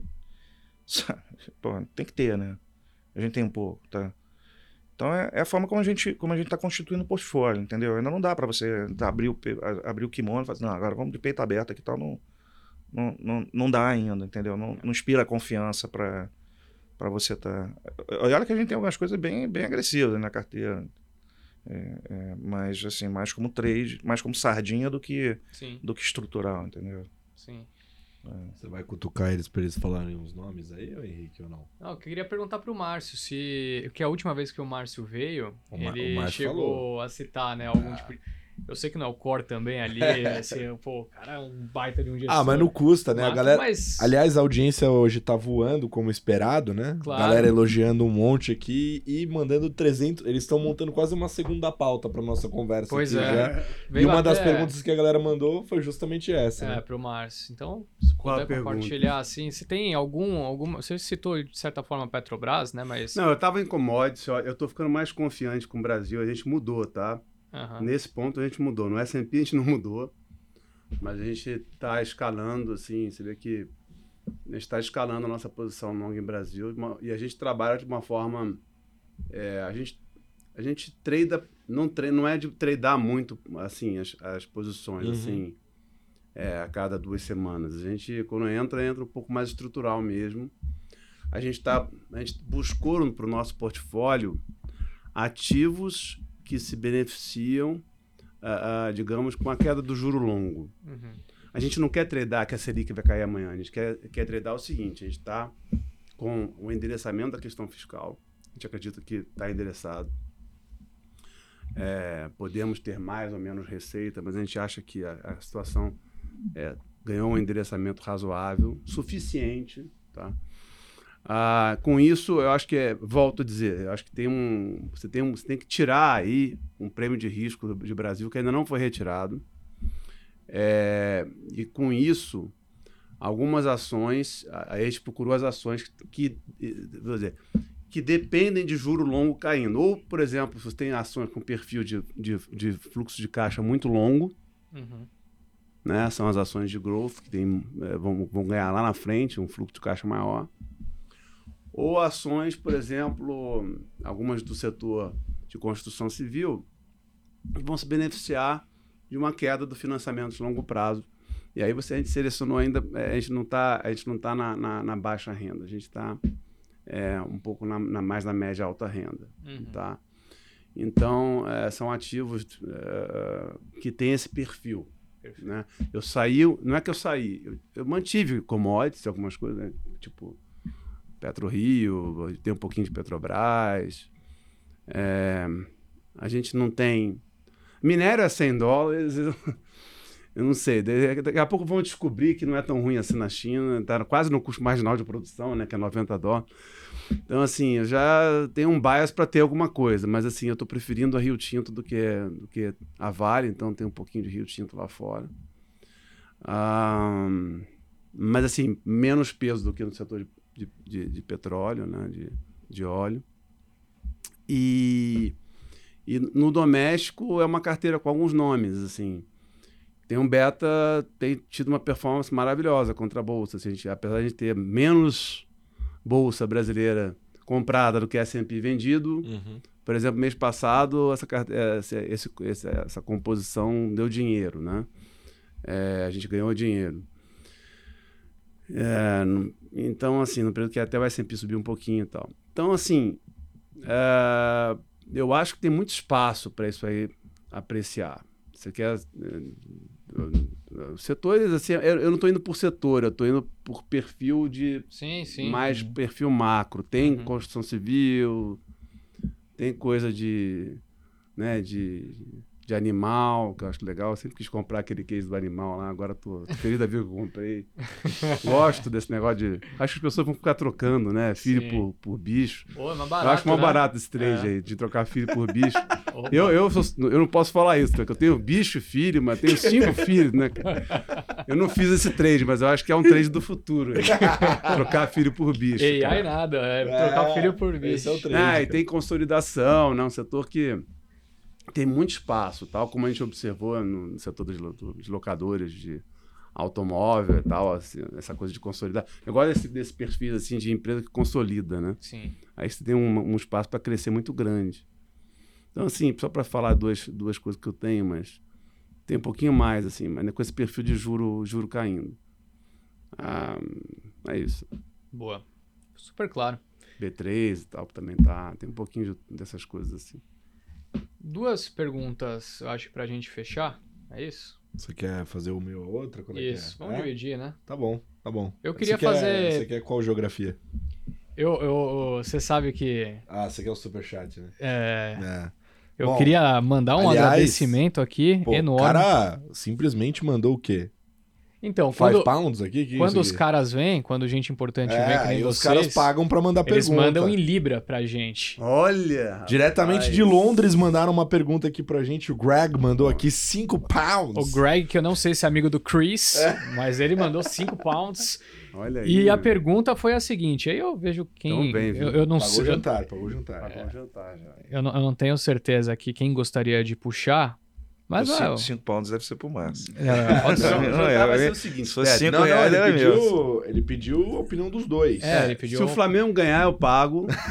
se o Fluminense ganhar, o Carlinhos paga. É assim. Tá vai ser assim. É isso, é isso Entendeu? que eu gosto. Eu ia soltar lá no fim do nosso programa pra gente armar algum tipo de aposta Não, em relação a isso. É isso. É. Vamos, vamos deixar esse clima. Depois a gente trabalha esse assunto. tá bom. Fechado. A pergunta do nosso querido Greg foi a seguinte: Aqui em Londres, o preço de tudo sobe todo dia. Existe alguma ideia de onde os juros irão parar aqui na Europa? Obrigado. Tá aí. Essa é a pergunta para vocês. Cara, assim, eu não. A gente teve durante um bom tempo uma posição tomada em juros na Europa. É... Tem, tem, até uma situação curiosa, né? Assim, Você já apostando que vai subir. A, a gente não tem mais, tá? A gente teve. E teve olhando, por acaso, juro na Inglaterra agora, assim, você tem uma, teve uma pressão enorme de, de reajuste é, dos professores lá e tal, assim, reajuste bem representativo, se não me engano, era coisa de 35% eles estavam pedindo. Então, assim, é uma situação meio que perigosa, né? Mas teve um negócio engraçado, né? Eu, eu, eu viajo com uma certa frequência, eu tenho, assim, a gente tem bastante contato com o fundo lá fora, né? Pô, me leva uma e... dessa. Não, vamos combinar, vamos combinar. Isso aí é legal, assim, a gente... Eu sinto outro ar aqui, não aguento mais essa poluição de São Paulo. Vamos combinar. Não, mas assim, a gente, a gente viaja com uma certa frequência para bater papo com o gestor lá fora, a gente tem uma interlocução muito boa, né? Conversa quase que diariamente, né? E depois do ano passado, da, da performance dos fundos é, aqui locais, aqui no mercado de juros, graças ao nosso amigo aqui do lado, né? Que foi um dos... dos, dos a fila. Do, do, puxou a fila forte. Mas assim, então a gente tem uma curiosidade enorme para saber o que o brasileiro quer saber, né? Então, é, é então, eu, eu, Londres normalmente assim, é, é, é, Nova York nos Estados Unidos e, e Londres é, é, na Europa ali de centro nervoso de fundo macro, né? Uhum. E aí tava aquela discussão máxima de negócio de, de preço de energia, né? E tal, porra, energia, como é que a gente vai fazer e tal.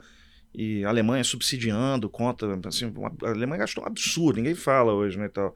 E a Alemanha é toda rígida, né? Assim, tem uma memória de guerra e tal é, eles são todos controlados, né? E os caras abriram a torneira mesmo, tipo assim, não, não vamos matar o cidadão, vamos subsidiar a conta de luz, senão os caras quebram, de, de energia, senão o cara quebra.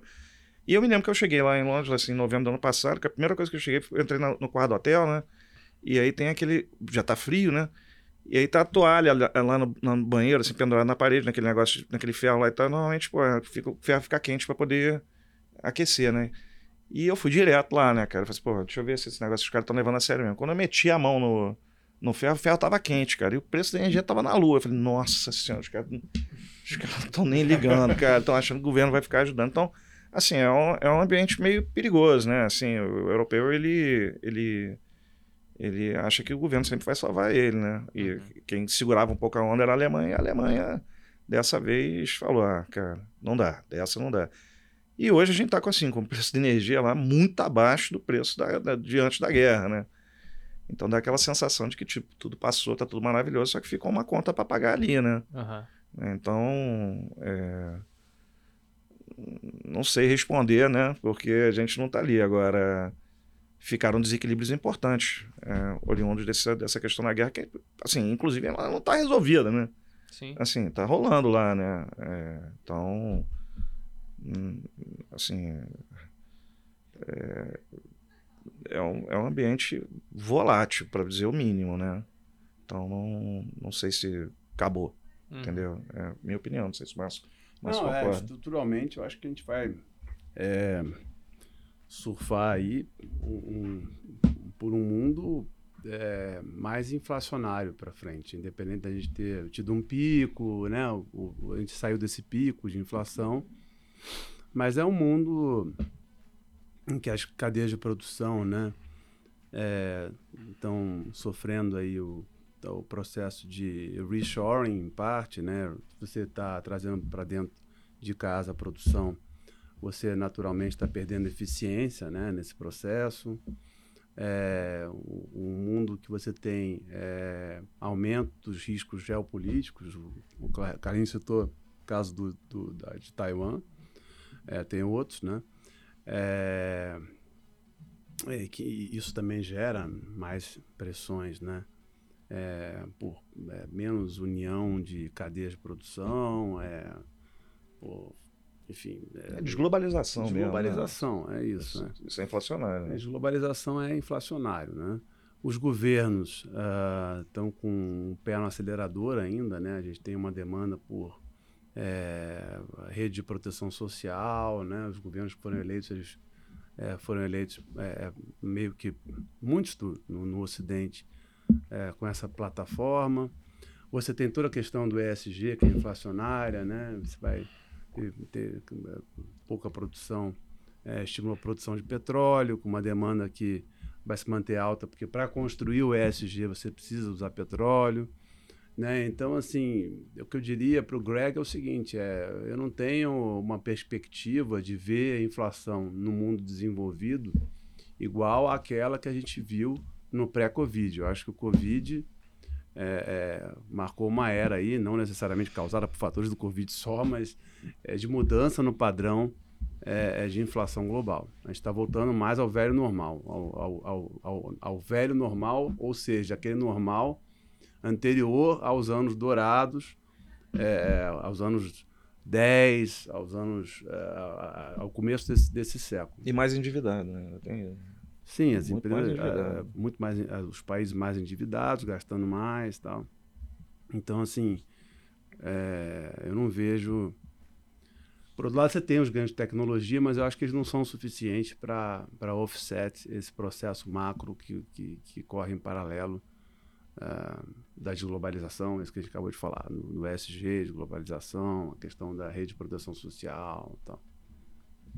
Uma bela frase essa que ele falou, hein? Para construir o ESG precisa de petróleo. É, Muito precisa, bom. né? É, esse, esse, negócio, só, só, esse negócio de rede de proteção social, né? Que aconteceu um absurdo ontem nos Estados Unidos, ontem, anteontem. Cara, é, acho que numa, naquela Lululemon é, tá tendo muito, muita gente roubando as lojas, né, e tal, né? E Sim. dois funcionários simplesmente perseguindo duas pessoas que tinham, tinham roubado é, coisas dentro da loja lá, tal, artigos dentro da loja, perseguiram na rua, chamaram a polícia, não sei, foram demitidos, cara. Assim, então, a gente tá num mundo, assim, muito louco, entendeu? Assim, peraí, cara. Eu, eu, eu tô chamando a polícia pra prender o cara que acabou de roubar a loja que eu trabalho. Não, você tá demitido. Você não pode perseguir um cara no meio da rua. Então, então cara, tá tudo errado, tá cara. realmente muito louco, né? Errado, a gente cara. faz milhões de visualizações em um ano e meio, né? E não ganhamos um aumento de salário também, né? É uma coisa de... Momentos Pô, verdades. Eu vejo lá o payroll, o negócio, pô, é, é, o Wade surpreendeu pra cima. Eu falo, e o meu Wade? É. não surpreende. Ah, teve o dissídio, né? o momento é o dissídio. Agora, mudando de geografia, Henrique Stetter, uma geografia que é curiosa, que bem a diferente. gente é bem diferente, que para quem está no mercado de forma mais recente, para você de casa que é investidor ou que gosta do tema investimentos, talvez fique curioso com essa geografia, que é o Japão. Hum, o Japão é cheio de. Eu amo. Inclusive. Hum. Vai levar a gente hoje lá é. para conhecer um lugarzinho dele lá. Vai ser, é Quem vai pagar, de, de novo, depende do, do é, Fla-Flu. Do né? Fla-Flu. Do Fla-Flu. Mas, ó. Assim, tem uma chance de eu não pagar. Né? Se for empate, o Colazo paga. É. a gente racha, a gente racha. Não, hoje não tem jeito. Hoje vai ter que mês que vem sem pagar a conta de luz. É isso, tranquilo. Mas é, que é o Japão, uma geografia que a galera apelida muito dentro do mercado como o cemitério dos gestores, né? Porque as coisas ficam esquisitas. Uhum. Permanecem esquisitas. Permanecem esquisitas, às vezes, durante muito tempo você acaba perdendo dinheiro lá, né? É, bom, vocês dois têm uma posição em comum, mais uma, é. que é essa posição apostando na alta de juros lá eu nem sabia que ele tinha. Você não sabia? Não, essa ah, agora... eu, tenho, eu tenho através da moeda só. Uma, uma, posição pequena, na verdade. Eu tenho. Mas vamos tentar explicar um pouco o que está acontecendo lá e o fundamento por trás dessa posição de vocês. Pode começar aí. Vai lá, Carlinhos. Uh, essa, essa é a posição assim, é, é, o que você falou, né? É, é o petróleo do, do, do, gestor macro de, das últimas três décadas, né? É, o petróleo tem sido nos últimos dois anos. Ah, todo mundo já perdeu dinheiro no Japão, cara. Eu já perdi dinheiro no Japão, tenho certeza que o Márcio já perdeu dinheiro no Japão. Assim, se esbarrar com alguém na rua, já perdeu dinheiro no Japão. É, cara, assim, o Japão, ele viveu uma bolha ali dos ativos ali na, no final da década de 80, início da década de 90, a bolha explodiu. E, e entrou numa dinâmica muito... Ah, teve erro de política monetária no meio da quando eles estavam tentando é, conter os efeitos do estouro da bolha, puxaram os juros no meio do caminho, aí, aí aqui foi pá de cal. Então, e, e, isso originou. Ah, você tem a questão toda de demografia, né? Tem, sei lá, tem mais de 10 anos no Japão que você vende mais fralda geriátrica do que fralda para bebê, entendeu? Então é um negócio meio, meio louco isso, sabe? Uhum. É uma população extremamente envelhecida que, que assim, consome muito pouco, tem uma preocupação enorme com poupança, porque já, já não, não ganha mais dinheiro, né? Então, é, então tem toda essa questão também é, de demografia. E olha que tem outros países que estão indo no mesmo caminho, né? A China virou agora, é, o Brasil está ficando com a população velha, Estados Unidos também. Então, então a gente tem que ter, é, é, é uma preocupação para o futuro, né? Mas a questão do Japão é a seguinte, cara. Então você tem isso. Você teve estouro da bolha, assim, você entrou num, num processo de desaceleração econômica com deflação. Acho que deflação muito por causa dessa questão de, de demografia e de é, envelhecimento da população. Ah, tentaram de tudo, de tudo quanto é estímulo. Ah, empresas quebraram no meio do caminho, né? Então você tem ali um universo de empresas que são zumbis mesmo, né? E e aí foi uma, assim, foi uma maravilha o que aconteceu no Covid, né? Porque eles, assim, botaram juro negativo, tentaram de tudo, que era, assim, via monetária. E aí veio, veio o Covid, que foi uma maravilha para eles. E eles, assim, o mundo começou a, a recuperar a atividade, junto à atividade você soltou o gene da lâmpada. É, teve essa questão de supply chain, né, que já, já foi relativamente controlado. E aí os bancos centrais chegaram e falaram assim, não, agora está na hora de a gente começar a tentar eh, retirar o que foi de monetária, monetária, vamos começar a puxar o juro. E os japoneses, não, não, vamos controlar a taxa de juros aqui, vamos deixar a taxa de juros no, no, no ralo, que é para poder ter certeza que dessa vez vai pegar, a gente vai ter inflação, porque acaba gerando crescimento tal. E, e tá rolando, cara, assim, tal, e, assim, e, e você tem distorções ao nível de tipo, como ele, ele botou um teto na taxa de juros, Uh, ele simplesmente ele diz: nesse juro aqui eu, eu vou comprar todo, toda a emissão. Né? O, o, o, o Tesouro emite, o Banco Central vai e compra. Uhum.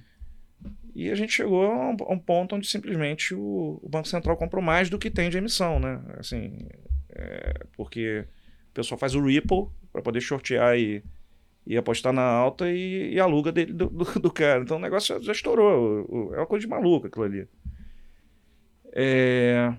E você tem ali um teto de meio por cento tal, né? Então, recentemente você teve uma troca de, de, de, de, na presença do Banco Central japonês, do BOJ, por um, um, um novo presidente que tem uma, uma característica, acho que um pouco mais flexível.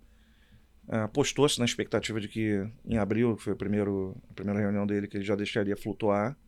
É, a gente está com, assim, só para contextualizar, assim, a gente tem uma, o, o núcleo no Japão, assim, a gente está com uma taxa de juros que o, o, teto é meio por cento, não passa dali porque o Banco Central compra, compra títulos, 10 anos, né? E, e você tem um, um, o núcleo das inflações rodando próximo de 4%, em alguns, algumas medidas até acima disso. Entendeu? Então você está com juros de, de menos 3,5% para começar os trabalhos. Né? Uhum. E assim, é, em algum momento ele vai ter que, vai ter que, vai ter que começar a flexibilizar a política de, de yield curve control ali e tal, né? Ah, à medida que ele vai fazendo isso, você começa a depreciar a moeda. Quando você começa a depreciar a moeda, os ativos começam a ficar mais baratos.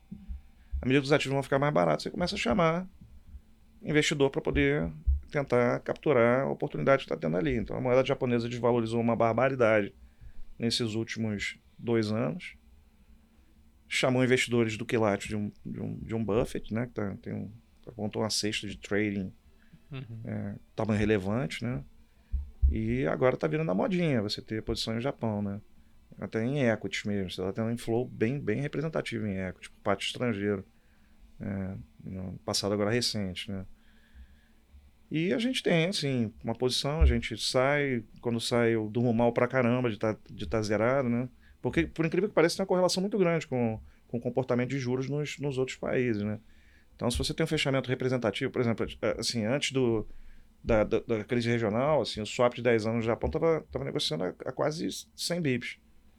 É, quando você teve a, crise de juros dos bancos regionais nos Estados Unidos, você teve um fechamento de 80 bips na curva americana, isso aí fechou 60 bips, cara. Veio para. Não, 55 bips. Assim, no mesmo período. Então, é, machuca, né? O fechamento de, de, de 100 para 55 é um fechamento muito mais representativo de, 3, de, de 4 para 3,20 no 10 anos americano. Né? Então, assim, é difícil você não ter negócio, né? Assim, parece assim, uma simetria bizarra. É esse bilhete de loteria que eu falei que a gente gosta de ter. Então, quando eu não tenho, é porque a gente acha que de repente vai fechar o juro taticamente, pô, eu durmo mal pra caramba, cara. Então é. A, a, a nossa tese é essa, né?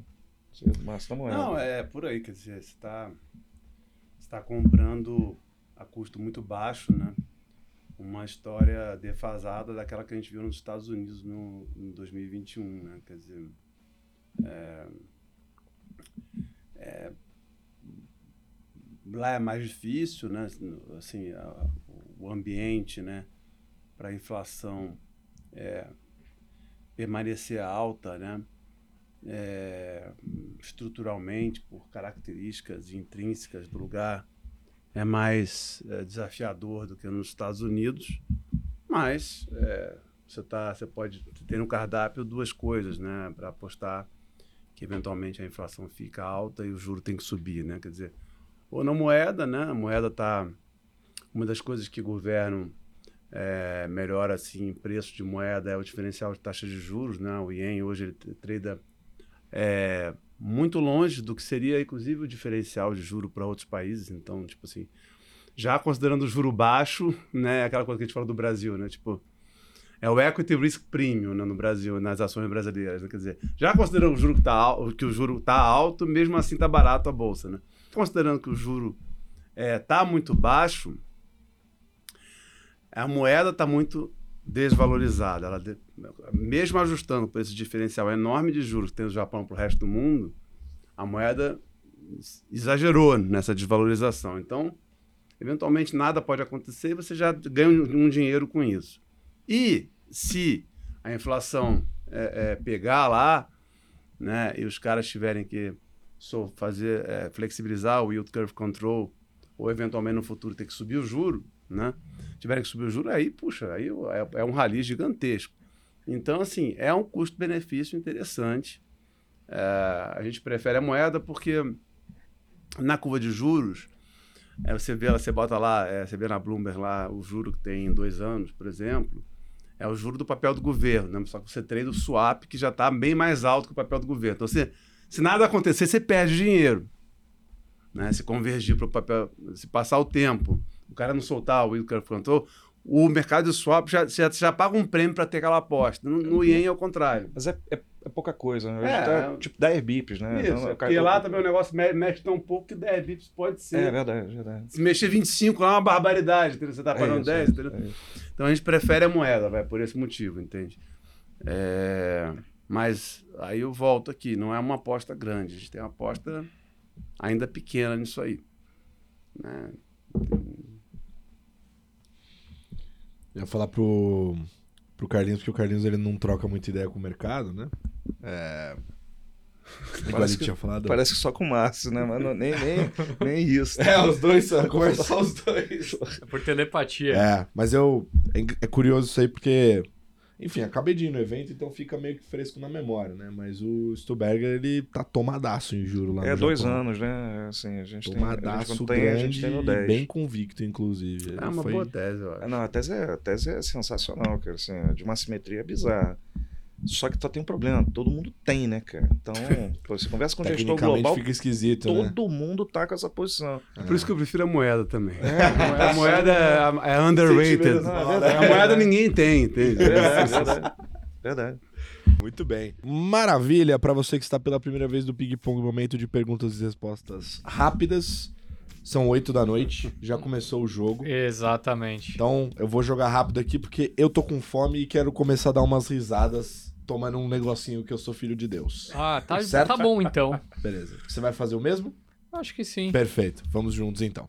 Bom, Carlinhos, meu querido amigo, para nossa biblioteca dos gestores, todas as recomendações de livro estão lá.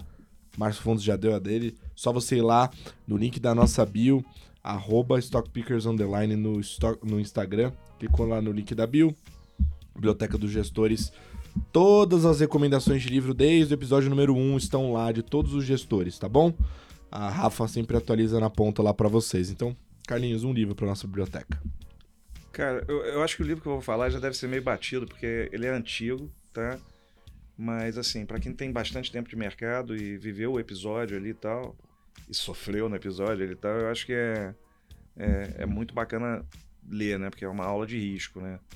Ou de como não tomar risco, que foi o, o Engineers Fail, né? Do Roger Lovenstein, que conta a história do, do Long Term Capital Management, que era um hedge fund, assim, com os melhores, né? Os melhores traders. É, o Myron Schultz da, da, da, da, da Fórmula do Black Scholes era sócio. Uh, David Mullins, que era o, o Vice, Vice Fed Chairman, era sócio. E deu tudo errado, cara. Então é uma aula de, de, de, de controle de risco às avessas, né? Assim, a história é, é bizarra. Acho que alguém já deve ter falado, mas provavelmente vocês já leram. Mas é sensacional. Eu vou te falar que eu já li umas 10 vezes esse livro, cara. Inclusive a última tem duas semanas. Toda vez que eu começo a errar, eu, eu falei, peraí, deixa eu ver. deixa eu voltar. Deixa eu né? ver se eu sou um desses gênios. É, é. Carlinhos, o trade mais feliz da história da sua carreira. Que você mais ganhou dinheiro. Ou que mais te marcou positivamente? Ah, cara, assim. Eu, eu me lembro tudo que eu errei, né? O que, que a gente acerta, a gente esquece, né, cara? É. Ah, tem muito tempo, cara. Assim, teve. O Teco, eu já contei essa história pro Teco que virou capítulo no, no, no, no livro que o Teco fez, há 200 anos atrás. Ah, cara, assim, uma eleição para presidente. Eu tô te falando, a arbitragem de informação na década de 90 era ridícula. É, saiu no, no, no, Jornal Nacional uma pesquisa que ia sair no dia seguinte, eleição Lula e Fernando Henrique, cara. E eu praticamente não dormi à noite. É, eu acordei o, o corretor que ficava em, é, em Paris e recebia. Ele, ele ligava para os bancos que recebiam um fax da mesa de Nova York com os preços de fechamento. E, e ele ligou para todos os bancos americanos que tinham, tinham uh, em Londres e, em Paris. Vendeu o que ele pôde, porque assim, a pesquisa veio horrorosa, completamente contrário do que o mercado esperava a gente conseguiu montar uma posição na, na madrugada no mercado de balcão e assim, caindo até 3%, assim, vende o que você conseguir vender de qualquer ação brasileira em ADR no balcão até 3% de queda. A gente vendeu bastante coisa. Eu passei a noite em claro, tá? Cheguei no banco quatro e pouco da manhã. Quando o pessoal começou a chegar no banco, eu tava dormindo em cima da mesa do banco lá e tal. E a bolsa caiu, acho que 10%, dois dias seguidos, assim, tal. Eu lembro que assim, não foi o que a gente, o que eu mais ganhei dinheiro, mas Mas foi que deu aquela sensação de que, tipo, pô, que, que troço bacana esse negócio. I love this game. É, daquela sensação de que, pô, eu sou melhor, né? É. Alguma coisa, né? E qual foi o trade da sua carreira que te gerou maior aprendizado, né? Que é um jeito fofinho que a gente fala que você perdeu dinheiro. Porque é o de hoje? Todo dia tem um que gera aprendizado quando você erra, né? Ah, teve um recente, cara. Teve assim, eu. Eu, é, eu tive num almoço há alguns meses atrás com um gestor de um fundo macro aí que eu considero um dos melhores na indústria. A gente falou sobre isso uhum. já. E, e, a gente começou a debater tese sobre banco, né, e tal. E ele estava falando muito sobre a visão dele estrutural em relação ao banco no Brasil, né? Que não é banco do Brasil, né? É banco no Brasil, é, é, instituições financeiras no Brasil. E aí ele começou a dissertar sobre a tese e tal. Eu falei, peraí, cara, mas isso aí, isso aí parece mais com o Banco Regional Americano, né? Ele, ah, por quê? Eu falei cara, assim, totalmente dependente de NIM. Assim, se acontecer alguma coisa ali e os caras acordarem para o diferencial de juros que ele está aplicando dinheiro, porque o cara deixa dinheiro na conta corrente, no americano, o americano do, do meio, da meiuca ali, do, uhum. né? Deixar o dinheiro na conta corrente com, com o Fed Funds a 5, né? Quando o cara acordar para isso, botar dinheiro no, no, no, Money Market Fund, cara, o banco pode ter um problema sério, né? Cara, eu voltei pro escritório e botei uma, uma posição vendida em, em, em banco regional, cara, nos Estados Unidos. Passou um mês e meio, cara, o troço não mexia, cara. Aí eu falei, pô, ficar perdendo tempo com esse negócio, não.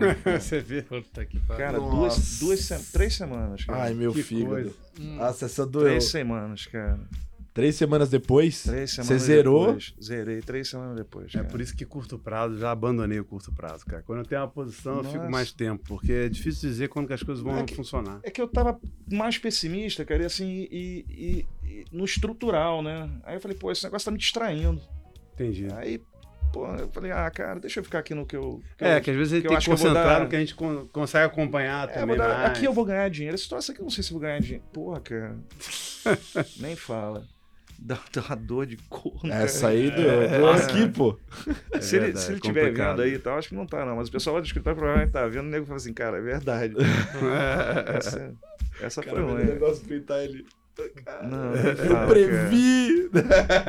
Não, mas, eu, cara, assim, nunca imaginei que ia ser o que aconteceu e tal, né? Mas, mas porra, cara, dá dor, cara. Difícil, é, difícil. Essa foi, essa foi triste.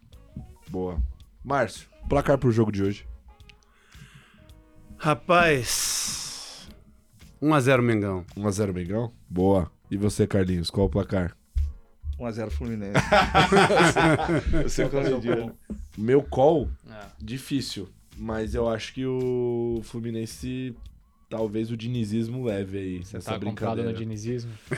eu tô achando que o backstage do Flamengo não tá tão legal, tá um negócio não. meio esquisito. Tá. Embora eu ache o elenco melhor. Então, e o primeiro que... jogo também dominou o Flu, né? Tá 0 a 0 ainda aqui. A Neymar, depois de falar do molden dela e de colocar porra, Não, eu... garrafinha e que ela queria empar. Eu já sei a vida dela inteira, que só de ficar com. O que eu escutei a Neymar falar hoje é Não, o que ela fala é sacanagem, tá de brincadeira. mas o. Mas ela falou que tá 0 a 0 o jogo aqui. Então, mas vou... você lembra o primeiro jogo? Como foi? Eu vou colocar empate. Um a um. Não, mas no caso da Copa do Brasil, o Flamengo dominou o primeiro jogo. Né? É, então, é. só deu o Flamengo. É. E aí? E você? Eu acho que vai ser 2x1 um Flu. Hoje vai, vai Bom, fazer. Já sabe o... que se o Stetter acertar, ele vai mandar fazer um corte dele falando o placar. Ele adora esse momento craque neto dele. Na Copa você tem absolutamente tudo o que aconteceu. Olha, um mês antes. Pô, mal presságio, né? É, se desse pra, pra apostar nisso aí, hein? Eu acho. É, que dá, dá, né? Não, mas é porque o, o, o, duro é seguir teu Você tá colo, tá envolvido né? na máfia das apostas? Não, não tô. Ah, então tá bom. Não, não tô. Você Só tá queria... que eu sei. É, só tomo ferro. Eu não sei os caras que vão roubar no negócio. Eu aposto o contrário. Boa, boa. Muito bom. Acompanhem o trabalho da Asa, tá bom? Os fundos estão disponíveis na, nas plataformas da XP. Eles são uma gestora contemporânea, tem rede social, tem tudo. Tem o Instagram do Márcio também, que eu sempre peço para falar, porque eu e o Stetter, nós acompanhamos todos os conteúdos do Márcio. Então, Sim. se a gente acompanha porque é bom, tô recomendando para você, porque eu adoro ver as opiniões dele por lá, sempre bom pegar o view dele. Então, Seu Instagram para todo mundo? É Márcio C. Fontes underscore pro no, no Insta, né? E tem a rede da Asa, é arroba Asa Investments no, no Insta também. Isso aí, está no Twitter também. No tá, Twitter tá também. presente lá, Legal. só procurar o Márcio. E a Kinitro também, tá bom? Acompanha o trabalho deles, fundos também abertos lá. É, tem rede social também, eles fazem lá post do view de, de indicador, discutem várias coisas. É muito legal o trabalho que eles fazem por lá. Não deixe de acompanhar o trabalho dessas feras, se você gostou. Fechado? Bom, Neymar, tô com fome. Passa a régua nesse chopp aí. Semana que vem tem mais coisa boa, tá? Acompanhe a semana que vem aí, que tem coisa boa. Acompanhe os próximos episódios. É, é eu recomendo isso. É, fique bem de olho nos fique próximos bem episódios. de olho nos Até próximos porque episódios. tá virando ali a chave, né? Estamos no 197, pode ser que o 200 esteja Sei lá. logo ali. Veja aí o que vai acontecer, eu não sei. Acompanhe que vale a pena, tá bom? Um beijo. Tchau.